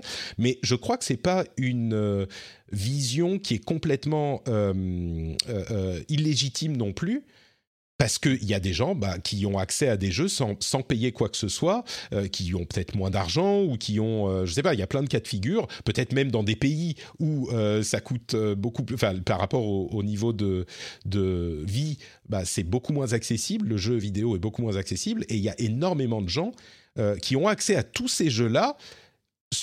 pas sponsorisés, mais subsidized, financés, par subventionné, voilà, par ces 0,5% de gens euh, qui payent énormément et pour euh, faire que ces jeux existent. Donc, je tire un petit peu sur le cheveu. C'est l'ISF du jeu vidéo, en fait. C'est ça. Une, une, vision très socialisée. Ah, j'ai été convaincu par cet avocat du diable. Je m'y attendais pas. Il est très fort, cet avocat du diable. N'est-ce pas? N'est-ce pas? Tu vois, ouais, c'est ça, c'est l'ISF, les gens qui ont beaucoup de sous. Euh, alors, le problème là-dedans, c'est s'il y a des gens qui euh, n'ont pas beaucoup de sous et qui se mettent à dépenser toute leur, euh, tout leur salaire dans les, je sais pas, les, les, les petits les, trucs de Pokémon Unite ou ce genre de trucs. Moi, j'attends encore qu'on me prouve que c'est le cas. Hein. Euh, pour tous les FIFA, Ultimate Team et tout ça, hmm. j'ai rarement vu des gens, au-delà des euh, enfants qui ont pris la carte bleue de maman pour acheter des euh, myrtilles dans, dans les Schtroumpfs il y a quelques années, j'ai rarement vu des gens qui disaient ah mon dieu j'ai dépensé l'argent de mes pattes du mois prochain dans euh, euh, hmm. je sais pas pourquoi je prends l'exemple de Pokémon Unite en, en permanence mais Bon, si c'est le cas, évidemment, c'est très problématique. Mais moi, j'ai plus l'impression que c'est des gens qui, au lieu d'aller, euh, je sais rien, moi, euh, faire du golf ou euh, jouer, acheter un yacht ou non, j'exagère, mais même des gens qui sont pas forcément très riches, mais c'est leur passe-temps et ils vont dépenser. c'est pas forcément des gens qui dépensent des millions d'euros, mais déjà, je sais pas, 100 euros par mois, c'est beaucoup, 100, 150, 200. Et ben, ça va être leur passe-temps et c'est là-dedans qu'ils vont mettre de l'argent. Après, c'est de l'argent perdu, machin, on peut dire ce qu'on veut, mais c'est des gens qui font le choix en connaissance de cause. Donc je suis un peu, je mm. suis complètement conscient de la problématique et de l'aspect euh, euh, psychologique qui essaye de tirer sur la corde et c'est conçu pour te pousser à dépenser, etc. Je suis complètement conscient de tout ça, mais je suis pas, enfin je sais pas. Bref, j'ai présenté tous les arguments. Après, vous vous pouvez vous vous vous faire votre avis là-dessus. On pose la question combien d'acheteurs compulsifs sains euh, demande Vincent dans la chatroom. Pas mal d'addictions dans ce comportement. C'est possible, mais franchement, encore une fois, je suis pas sûr. Moi, j'ai pas vu. On part du principe que, et je veux pas repartir sur tous mes débats. J'ai une opinion très impopulaire sur ces questions-là. Tout le monde est, enfin, généralement, les gens sont pas du, du tout d'accord avec moi. Mais on dit ah il y a beaucoup de gens qui dépensent parce qu'ils peuvent pas s'en empêcher. J'ai jamais entendu quelqu'un qui me dit ah moi j'achète mes cartes dans FIFA Ultimate Team euh, parce que je peux pas m'en empêcher et du coup je peux pas payer euh, la piscine de mes enfants le mois prochain. Euh, c'est pas ce que j'ai vu. Moi, ce que j'ai vu, c'est des gens qui sont euh, bah, adultes, qui rentrent du boulot, qui sont crevés et qui se disent ah, je vais m'acheter un petit paquet de packs, euh, un petit paquet de cartes sur FIFA Ultimate Team. Peut-être que j'aurai Ronaldo dans le prochain, tu vois. Et oui, c'est enfin, on est d'accord, c'est cradoc. Hein, je, je suis pas en train de dire le contraire. La mécanique des, loot box, etc. Mais ce, cette conclusion de principe sur laquelle on part en disant bah, c'est que des gens qui voudraient pas dépenser l'argent et qui sont embrigadés comme dans un casino. Euh, je suis, j'attends qu'on me le prouve encore. Et moi, j'ai pas vu beaucoup de gens qui me disent ça. après, il y en a, je suis sûr. Mais... Ouais, si, si, je pense quand même que. Euh, je, bon, oui, je suis pas tout à fait d'accord avec tout ça, mais comme tu le dis, hein, c'est, je suis l'avocat du diable. Hein, je, ouais, voilà, c'est ça, hein. c'est ça. Euh, euh, je pense qu'en fait, euh, vu, que quoi qu'il en soit, il s'agit plus ou moins de jeux d'argent, que, que, quels que soient les comportements en fait qui y sont associés, il s'agit de jeux d'argent. On attend de la, enfin, on encadre. La société a tendance à encadrer fortement les jeux d'argent sous toutes sur toutes leurs formes. Et pour l'instant, on constate un certain, un certain retard dans l'encadrement de ces jeux d'argent-là. Et donc, tout en pouvant entendre tout ce que tu viens de dire, il me semble parallèlement tout à fait normal qu'il il faille se pencher là-dessus afin de mmh. l'encadrer, euh, afin d'encadrer tout ça euh, de manière plus, euh, bah, plus efficace. Et, et, même si dans l'encadrement du jeu officiel, y compris genre française des jeux, tout ça, il y a aussi évidemment beaucoup d'hypocrisie. Ce sont évidemment des systèmes qui fonctionnent parce, parce que tout le monde met de l'argent dedans et qui fonctionnent aussi pour être pour à la fin gagner, comme les casinos, pour être rentable à la fin. Mais bon, voilà, un peu plus d'encadrement du côté du jeu vidéo. Euh, mais c'est déjà le cas, hein. les loot box, tout ça, ça a été. Il y a eu, y a eu ah oui, ça, on en parle depuis un moment, oui. En quelque sorte, c'est ça. et donc, ça, me paraît, ça me paraît normal qu'on mette un peu le nez dans, dans, les, dans ces rouages, quoi, je trouve. Voilà. Ouais, moi, je je suis pas convaincu, encore une fois, l'avocat du diable, que c'est des jeux d'argent, parce que le gros problème des jeux d'argent, c'est que tu as l'illusion, l'espoir, le, le, faux espoir de gagner de l'argent avec. Ah oui, de regagner de l'argent derrière. Ouais, c'est ça. Et, et clairement, euh, enfin, je vais pas te dire le contraire sur la question des jeux d'argent euh, le problème, c'est que il y a, je sais plus qui disait, la loterie, enfin ce genre de truc, c'est l'impôt sur les pauvres. Et c'est tout à fait vrai. C'est un gros, gros problème. Clairement, mm. euh, tu, as l'espoir. Le problème, c'est que tu peux pas les interdire parce que sinon, ça crée toute une économie parallèle et, souvent beaucoup moins saine et ça ne disparaît pas. C'est comme l'alcool, c'est comme toutes ces choses-là. Tu peux pas vraiment les interdire. Ce qu'on fait en Finlande, c'est que ça finance la, la santé publique. Euh, il y a des, c'est une partie des finances de la santé publique. Bref, bon, tout ça, c'est un, un, sujet qui est complètement différent, mm. mais euh, bon, à part ça, on, se, on sera d'accord pour dire. Moi, je pense que c'est surtout en train de passer de mode, en tout cas dans les jeux traditionnels, peut-être pas sur mobile, mais c'est en train de passer de mode au profit de trucs comme euh, les Battle Pass, qui sont aussi problématiques Ouais. par d'autres aspects. hein, Mais bon.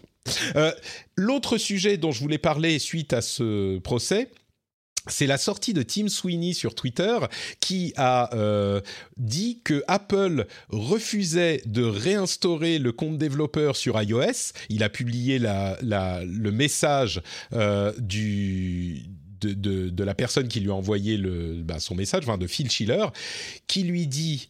euh, qui lui disait, non pardon, c'est pas Phil Schiller qui lui a répondu, peu importe, en gros, ils lui disent écoute, euh, monsieur Sweeney, t'es bien gentil, mais t'as été quand même hyper. Euh, euh, euh, t'as joué un peu salement avec l'App Store. Tu as déclaré, il y a eu un jugement qui a dit que vous étiez, que vous aviez euh, cassé le contrat, que vous avez contrevenu au contrat que vous aviez signé avec nous en mettant des moyens de paiement tiers dans votre app. Et en plus de ça, après que le jugement ait été rendu, tu as déclaré publiquement sur Twitter ah mais de toute façon on viendra jamais sur l'App Store avant que euh, on puisse mettre notre propre moyen de paiement à l'intérieur des apps. c'est juste pas possible. Donc maintenant, c'est très simple, Epic n'aura pas son, euh, son compte avant la fin du procès et de tous les appels, et ça, ça peut prendre des années et des années.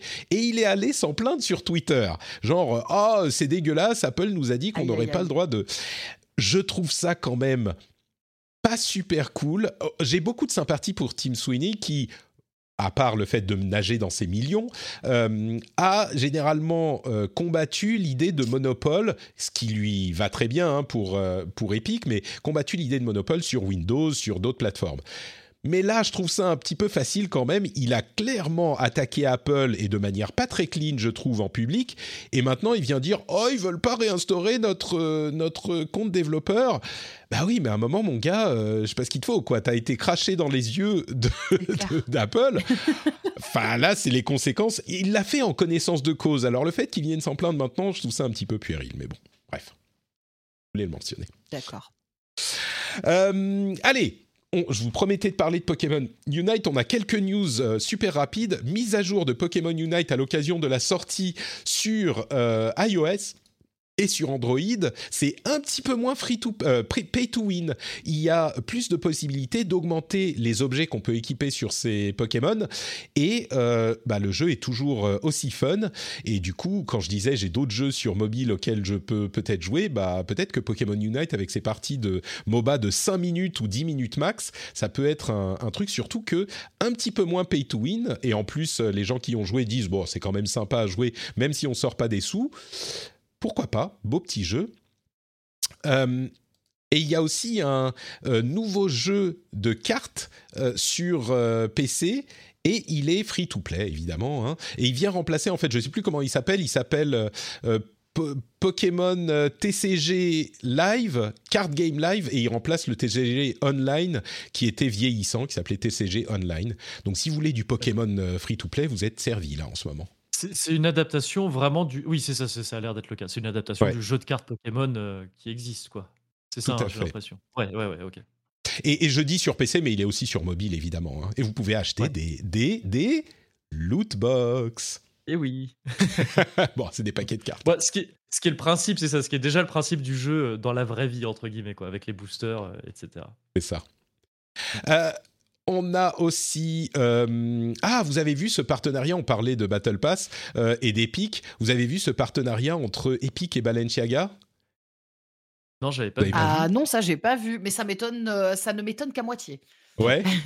Écoute, euh, franchement, je trouve que les, les, les looks que, que Balenciaga a designés... On dit Balenciaga ou Balenciaga? Je sais pas, Ah, c'est des, Espagnols. Je sais pas donc, non plus. Bon, j'ai ouais, pas assez acheté de, de, de vêtements chez eux. Écoute. C'est marrant parce que tu vas pouvoir commencer. Hein. Les euh, Ah bah oui. looks qu'ils ont pour, dans Fortnite sont vraiment cool. Je trouve que tu vois, tu sens le design de quelqu'un qui est un vrai designer de mode, euh, euh, qui sait ce qu'il fait. Euh, et les looks sont vraiment, bon, peut-être à part le look euh, tigre qui est moyen, combinaison tigre, mais ils sont disponibles donc dans, euh, dans Fortnite, mais tu peux aussi acheter dans la vraie vie le euh, hoodie Fortnite de Balenciaga pour une somme tout à fait modique, 725 dollars. Donc euh, Et oui. Trinity, tu peux te lancer. Ah, va, oui, va surtout- falloir ouais, vendre des chips à 8 euh, euros. Ah, Ah oui, ouais, là- je vais pas en vendre, euh. Alors moi, tu me dis ça à moi, euh, adepte de la seconde main et des fripes, euh, où je paye mes chemises euh, 15 euros, tu vois. alors là, euh, Bon, c'est pas euh, forcément. Tu, tu peux te, te reporter sur, euh, sur euh, Fortnite du coup. Non, mais après, je ne juge pas chacun sa passion. euh, voilà, Ah, bien sûr. Chacun dépense son argent où il veut. Si vous avez envie de mettre 700 euros dans un Woody Balenciaga, euh, allez-y. hein. N'hésitez pas. Voilà. Euh, on a euh, aussi une euh, information intéressante, j'ai trouvé ça assez intéressant sur euh, God of War, la raison pour laquelle le Ragnarok sera le dernier de la série euh, nordique, de la saga nordique. Euh, C'est Cory Barlog, je crois, qui, qui disait ça, qui était le directeur du premier, mais pas du second. Euh, qui disait la raison pour laquelle on s'est dit on va en faire que deux, c'est que désormais, il y a une certaine époque, on pouvait développer un jeu comme ça en, allez, deux, trois ans. Aujourd'hui, il nous faut au minimum cinq ans pour en développer un. Si on veut en faire trois, ça fait que la saga s'étend sur, allez, dix ans entre la sortie des deux. C'est trop long. C'est beaucoup trop long. Donc, on va en faire deux. Et je trouve ça cohérent comme, euh, comme raisonnement. Pourquoi pas? Je trouvais ça intéressant. Oui, ça Ouais, carrément. Moi, je trouve vrai. toujours ça intéressant dans le jeu vidéo, dans ce genre d'industrie, jeux vidéo, cinéma, tout ce qu'on veut, les industries de la pop culture, disons. Je trouve ça toujours intéressant quand quelqu'un va venir et dire on pourrait en faire moins. Ouais. Je pense que c'est quelque chose qui serait salutaire, qu'on ait plus ça. On pourrait faire des trucs moins longs, on pourrait faire des trucs moins, au lieu de vouloir toujours plus. Donc je trouve ça assez, Ouais. assez salutaire. Ouais. Surtout Ce- de la part d'un triple A comme ça. Quoi. Enfin, c'est, c'est, très révélateur parce que c'est un jeu extrêmement attendu et extrêmement important, un très- une très grosse production. On est d'accord. Euh, ceci dit, Kevin, au risque de euh, briser tes illusions, il- on Ouais. risque d'avoir un autre God of War après. hein. J'en doute je pas, bien sûr, bien sûr. tu vois, effectivement. ils vont pas la mettre au placard non plus, la licence. Mais bon, Oui, dans- oui, c'est vrai. C'est quand même intéressant. Euh, un truc un petit peu moins cool, euh, dans Gran Turismo 7, on a appris que d'une part, la campagne sera always online, bon ça, ça me gêne pas tellement, mais surtout, le ray tracing ne sera pas disponible euh, dans le jeu en dehors du, des replays. Le ray tracing ne sera Ah oui. que dans les replays. Et dans Far Cry 6, il n'y aura pas du tout de ray tracing sur PlayStation 5 et Xbox Series X. Ils se sont concentrés sur la résolution, la, la, la, comment dire, la résolution et la fréquence d'affichage.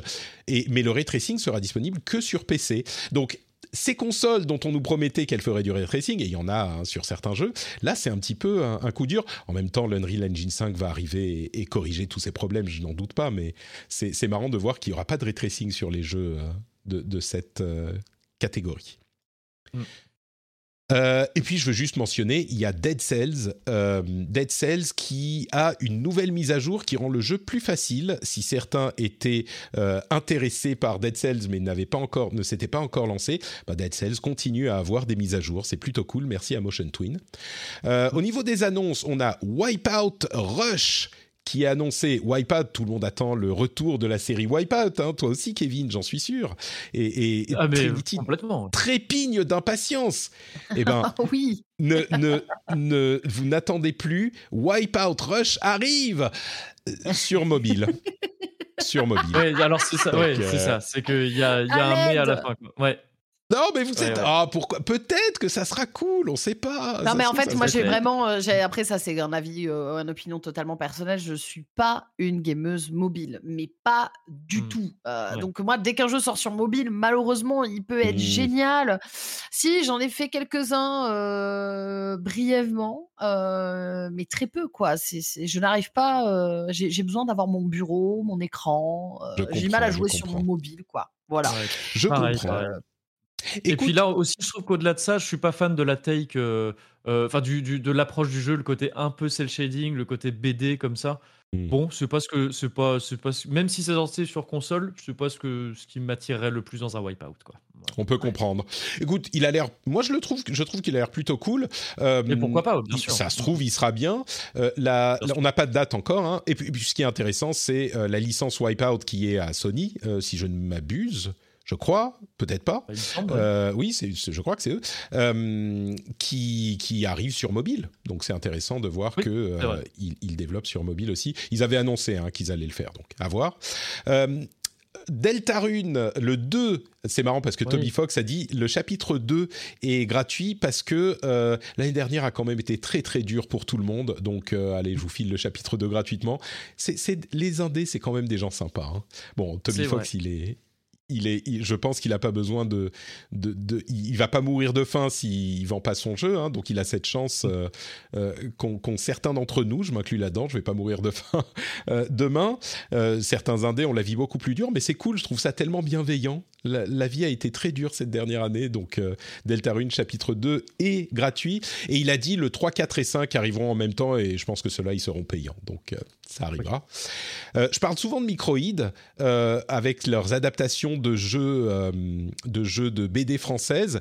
Et ben, et je disais ah peut-être qu'ils vont faire d'autres trucs ensuite, ça serait intéressant parce que ces jeux-là euh, ont l'air pas trop mal foutus, les Marsupilami, les Schtroumpfs, les Astérix et Obélix, etc. Euh, et ben là, ils ont signé un deal avec Taito et ils ont signé un deal pour ramener deux licences Taito pour en refaire des licences Taito. Et Taito, il peut y avoir des trucs cool. Alors, c'est une société qui n'a pas connu de beaucoup de, de comment? De succès, on va dire, euh, ou de nouveautés ces dernières, euh, j'allais dire années, mais on va dire décennies. Mais, euh, mais c'est marrant, Taito, ils ont fait des jeux assez classiques. Bref, Microïd va, va s'occuper de ça. Et Tales of Arise a vendu un million d'unités. Donc mm. un million d'unités, c'est plutôt une bonne chose pour cette licence dont je disais il y a quelques jours, quelques semaines qu'elle découvre un plus grand public en Occident, ça semble en prendre le chemin. Euh, quoi d'autre Quoi d'autre euh, Il va y avoir un, Steam euh, event où on pourra jouer à plein de démos en octobre, donc préparez-vous. on a des infos sur la PlayStation 5 qui a été testée par Digital Foundry avec son nouveau modèle qui est complètement égal à l'ancien modèle. Vous, vous, savez, il y avait cette histoire de radiateur ventirad plus modeste, et eh ben en fait, bah, ça marche très très bien. Et avec le dernier firmware, on gagne même 1 à 2 FPS par jeu, incroyable. Euh, et il y a des rumeurs selon lesquelles les jeux Nintendo 64, après les jeux Game Boy, les jeux Nintendo 64 pourraient arriver sur euh, Nintendo Switch. Euh, je vais vous passer les détails des rumeurs, mais c'est ça a été sorti par différentes personnes. Peut-être que ça sera annoncé lors du Nintendo Direct de ce soir à minuit. Bon, je pense pas, mais quand même. Et puis on J'aimerais bien qu'on remplisse déjà les, jeux de Super NES. Il y a déjà plein de trucs à compléter avant d'amener la, 64 euh, sur, Switch. Mais bon, c'est un autre, c'est un autre sujet aussi. Et puis s'ils amènent les jeux, les jeux Game Boy, euh, ça va, ça va faire du monde. Euh, il y a Diablo 2 qui est sorti aujourd'hui si je ne m'abuse, Diablo 2 Resurrected. Euh, alors, je vous avoue que personnellement, j'avais reçu un code de, euh, de Blizzard. Euh, j'avais pas très très envie, je vous avoue, euh, parce que d'une part, Diablo c'est pas mon truc, et puis que je suis encore un petit peu, je l'ai encore sur l'estomac l'histoire de Blizzard de cet été. ça changera peut-être à un moment. Hein. Je dis pas que quand Overwatch 2 sortira, je ferai la même chose, mais bon, pour le moment, du coup, je l'ai filé dans le Discord. Donc, j'ai fait un heureux, je suis content et, mais au-delà de ça, il y a euh, une enquête de la SEC qui euh, met en cause Bobby Kotick directement, enfin pas qu'il met en cause. En gros, euh, la SEC, c'est la Securities and Exchange Commission, c'est les gens qui s'occupent des histoires financières aux États-Unis. Et des investisseurs de Activision Blizzard disent que le management de Activision Blizzard n'a pas déclaré, n'a pas euh, annoncé assez publiquement les problèmes qu'il y avait dans la société, notamment au niveau du harcèlement. Et ils ont donc lancé, demandé à la SEC, ils ont fait un, procès, deux groupes différents ont fait un procès au management d'Activision Blizzard, et la SEC a lancé une enquête. Euh, et il demande le témoignage spécifiquement de Bobby Kotick dans cette enquête. Et donc, euh, déjà que les choses étaient assez sérieuses avec les différents procès qui étaient en cours, euh, là, quand les investisseurs se sentent euh, floués, je crois que ça devient très très sérieux. Et quand les dirigeants sont nommément impliqués, c'est là que les choses peuvent peut-être commencer à changer. Et peut-être chez Activision Blizzard, mais l'espoir là-dedans, c'est que si jamais ces choses-là euh, prennent de l'ampleur encore, ce qui n'est pas du tout impossible, là on commence, comme je le disais, vraiment à arriver à des niveaux très sérieux, et eh ben ça donne une sorte de euh, coup de semonce à l'industrie en général, et que les gens se rendent compte, les, les les dirigeants spécifiquement de ces entreprises se rendent compte que c'est une chose qu'ils doivent prendre au sérieux parce qu'on dit souvent depuis des années que ah bah oui on en parle mais ça change pas ou ça a peu d'effets etc. Bah oui là ça pourrait avoir effectivement des effets au-delà du fait que ça se répète tellement que peut-être qu'au bout d'un moment les gens vont, vont, vont y faire quelque chose. Donc je voulais le mentionner également ici. Et puis il y a quelque chose de effectivement assez impressionnant, mais aussi tout à fait rassurant dans le fait qu'une aussi grosse boîte puisse avoir d'aussi gros ennuis euh, concernant ce genre de, de dérive. Quelque chose de surtout rassurant en fait, c'est un truc, et ce qui il y a deux choses notables. D'une part, il y a quelques années, je pense que ça n'aurait pas été aussi loin, et d'autre part, euh, les investisseurs, ils voient un risque financier. Bon, c'est toujours là que qu'est le nerf de la guerre, mais ils y voient un risque financier, et donc ils se retournent contre le management. Et là, ça les met euh, directement face à leurs responsabilités euh, financières. Je ne sais pas si ça sera pénal, mais en tout cas clairement sérieuse. Donc on verra. Euh, et puis entre parenthèses, le responsable euh, légal de Blizzard a quitté la boîte et la personne en charge de Overwatch 2, comment il s'appelle Sony quelque chose, la personne, l'exécutif qui est en charge de Overwatch 2 a quitté également la boîte, euh, Sony Chaco, c'est ça. C'est intéressant parce que bon moi je suis très j'ai beaucoup beaucoup joué à Overwatch 1 hein, vous le savez et le, le, sort de Overwatch 2 reste assez incertain moi, je me demande, il y a plusieurs scénarios possibles. Mon scénario que je mets en point d'interrogation, c'est est-ce que le développement dure depuis trop longtemps et donc le management se dit bon euh, maintenant ça suffit il faut que le jeu sorte? Parce qu'en plus on a euh, une annonce une pré-annonce qui dit que pendant les, les, les événements de l'Overwatch League de la fin du mois de septembre on va avoir une grosse annonce pour Overwatch 2 et ça pourrait être qu'ils vont annoncer une sortie dans, je ne sais pas, six mois, un an. Et en fait, le jeu ne serait peut-être toujours pas prêt, et donc la personne qui est en charge de la production se dit non, mais là je peux pas, euh, je me barre parce que c'est pas possible. Et du coup, parce qu'il n'est pas d'accord avec le fait qu'il faille sortir le jeu maintenant s'il n'est pas prêt. Je sais pas du tout, moi ça me fendrait le cœur parce que j'ai adoré Overwatch, j'y ai passé des centaines d'heures. Peut-être que c'est ça. Peut-être que c'est autre chose, hein, complètement. Il n'a pas donné d'explication du tout de pourquoi euh, il quittait la, la compagnie? Alors, euh, je paraphrase, mais en gros, il dit j'ai piscine. Hein. Euh, c'est genre, ah, ça a été super de. ça a été super de. Ça a été super de, de, travailler chez Blizzard, machin, et bon, maintenant je vais prendre des vacances et puis on verra après. Ouais. Ouais, ok, d'accord, je vois. Donc, euh, ah, il, est, il est possible aussi qu'il ait, il ait été euh, en, comment dire, impliqué dans des histoires de harcèlement ou ce genre de choses et qui sortent par la petite porte. Hein. J'en sais rien. C'est vrai qu'il y avait toutes ces histoires. Euh, c'est un peu compliqué aussi de savoir maintenant, étant donné tous les, les scandales qu'il y a eu il y a peu de temps. Quoi. Ouais. On ne sait pas. Et donc voilà, on finit avec des, des histoires pas trop sympas. oh, vous savez quoi? Si, allez, deux choses pour finir. Ikea euh, est en train de sortir du, des, meubles gaming, spécialement gaming, avec des trucs comme euh, des, des, enfin plein de matériel, genre des trucs pour poser vos fils de souris, pour accrocher vos claviers au mur. Bon, pourquoi on voudrait accrocher nos claviers au mur? On ne sait pas, mais euh, ils sortent ça aux États-Unis. Le gaming a vraiment est vraiment arrivé partout là. Mais pas que là, moi ils m'ont ils m'ont contacté, hein. j'ai reçu carrément une un mail, euh, etc. Euh, là, ils sont en train de contacter des gens euh, en France pour nous, ils nous ont déjà annoncé tout ça quoi. C'est cool. Hmm. Écoute, Ikea, moi je vis en Finlande. j'ai du matériel. Alors si vous voulez regarder, mon bureau là, c'est un bureau électrique Ikea. J'ai plein de trucs Ikea autour de moi. Si vous voulez sponsoriser un podcast, on peut discuter je prends des tarifs très raisonnables euh, d'environ 1 million de dollars par épisode. Je pense que vous avez Tout à fait raisonnable. non, mais je trouve que c'est. En vrai, c'est intéressant. Hein, euh, enfin, il fallait qu'ils se placent euh, là-dessus. ils ont tout. Et là, bah, ils vont pouvoir toucher une nouvelle communauté encore plus. Il y avait déjà pas mal de gens qui achetaient leur stuff, on va dire, chez Ikea. Euh, parce que c'est quand même un bon rapport qualité-prix pour pas mal de monde. Hein. Tout le monde n'a pas les moyens parfois de mettre des milliers des cents dans des bureaux, et etc. Donc là, c'est bien qu'ils fassent une gamme spécifique.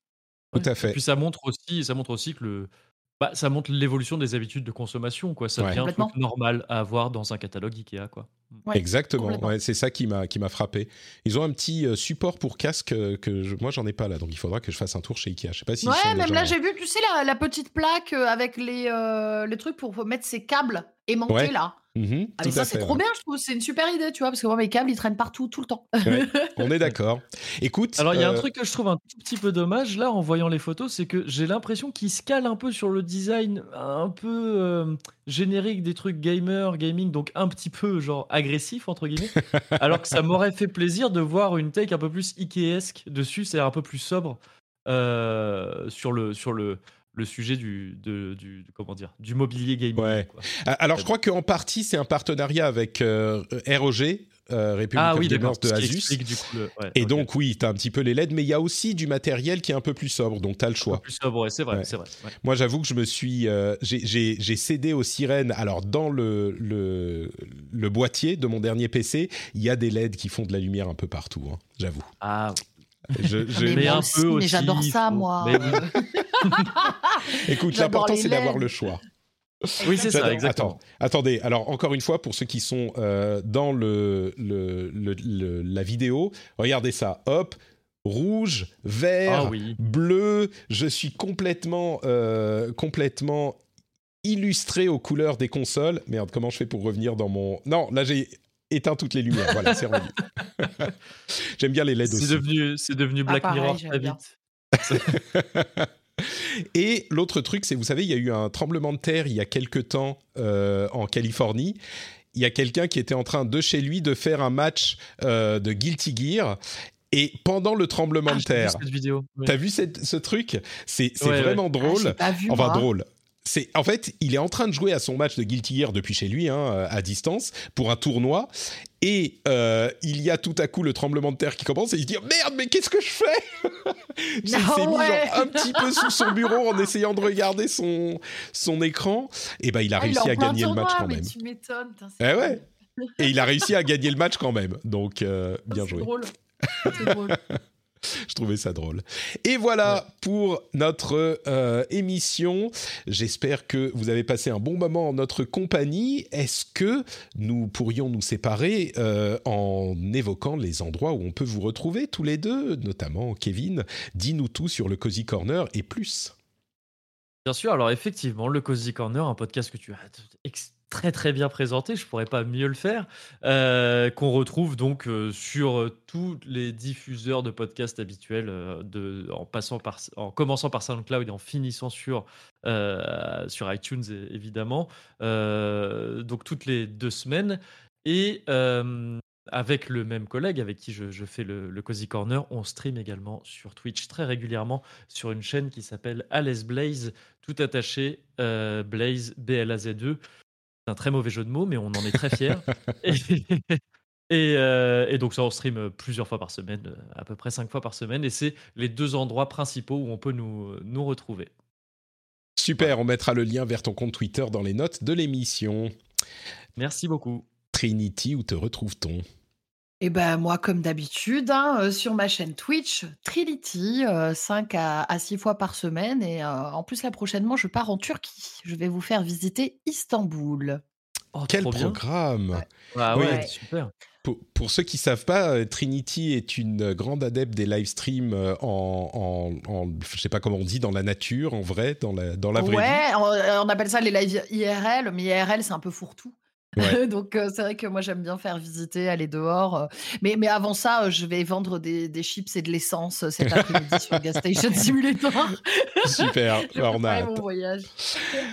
Merci beaucoup à tous les deux. Pour ma part, c'est notre Patrick. Ah oui, j'ai oublié de le dire, mais la semaine prochaine, on va faire un épisode un petit peu spécial. Euh, J'aimerais faire un épisode avec. On va voir si je vais pouvoir le faire. Et je devais le dire au début de l'émission, j'ai complètement oublié. Peut-être que je mettrai un petit, euh, un petit euh, avant intro. J'aimerais faire un épisode spécial avec la communauté. On va faire peut-être par un live chat ou un sta- stage sur Discord pour parler de des jeux de la fin de l'année. Et quand je dis la fin de l'année, on va dire des prochains six mois, parce que les jeux de janvier, février sont complètement fous et mars aussi, et lesquels vous attendez, lesquels vous vous euh, vous, vous connaissez. Et peut-être qu'on fera ça pour cet épisode un petit peu spécial la semaine prochaine. Donc euh, les détails du Discord sont dans les notes de l'émission. Vous pouvez nous rejoindre et il y aura, bah, comme euh, d'habitude, le jeudi à midi, l'occasion peut-être de se retrouver. On va tester, on va voir ce que ça donne de faire ça comme ça. Ça, ça risque d'être marrant. Après les, une petite un passage en revue rapide des news, un épisode communautaire sympathique. Je pense que ça pourrait être sympa avec. Euh, on va voir comment ça marche avec les stages, de faire participer tout le monde, tout le monde. Euh, une super idée. Ouais, ça, ça pourrait être marrant. J'espère que ça va pas être trop le bordel, mais on verra.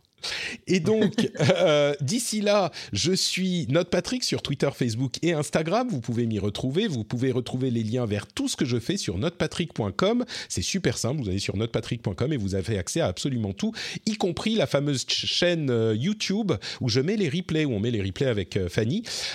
vous, aurez le lien directement dans la liste des liens sur notepatrick.com. Si vous voulez regarder ça en vidéo de temps en temps, il y a les timecodes là-dessus aussi parce que c'est assez pratique. Donc, si on a parlé d'un truc et que euh, vous l'avez entendu en podcast et que vous dites ah merde, j'aimerais bien voir de quoi il s'agit et regarder en vidéo, vous pouvez faire ça si vous le souhaitez. Vous pouvez vous abonner aussi évidemment.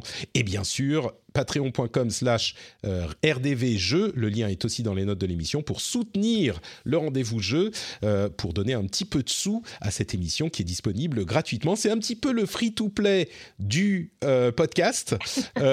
mais on va dire, tu, comprends pourquoi je faisais l'avocat du diable, Kevin, sur les histoires de, free-to-play maintenant? Ça y est. Hein, D'autant qu'on est dans, on est dans le même bateau de ce côté-là. Donc oui, je, oui, je finalement. C'est pas si mal. Merci à tous de nous avoir écoutés. On se retrouve dans une semaine. Ciao, ciao.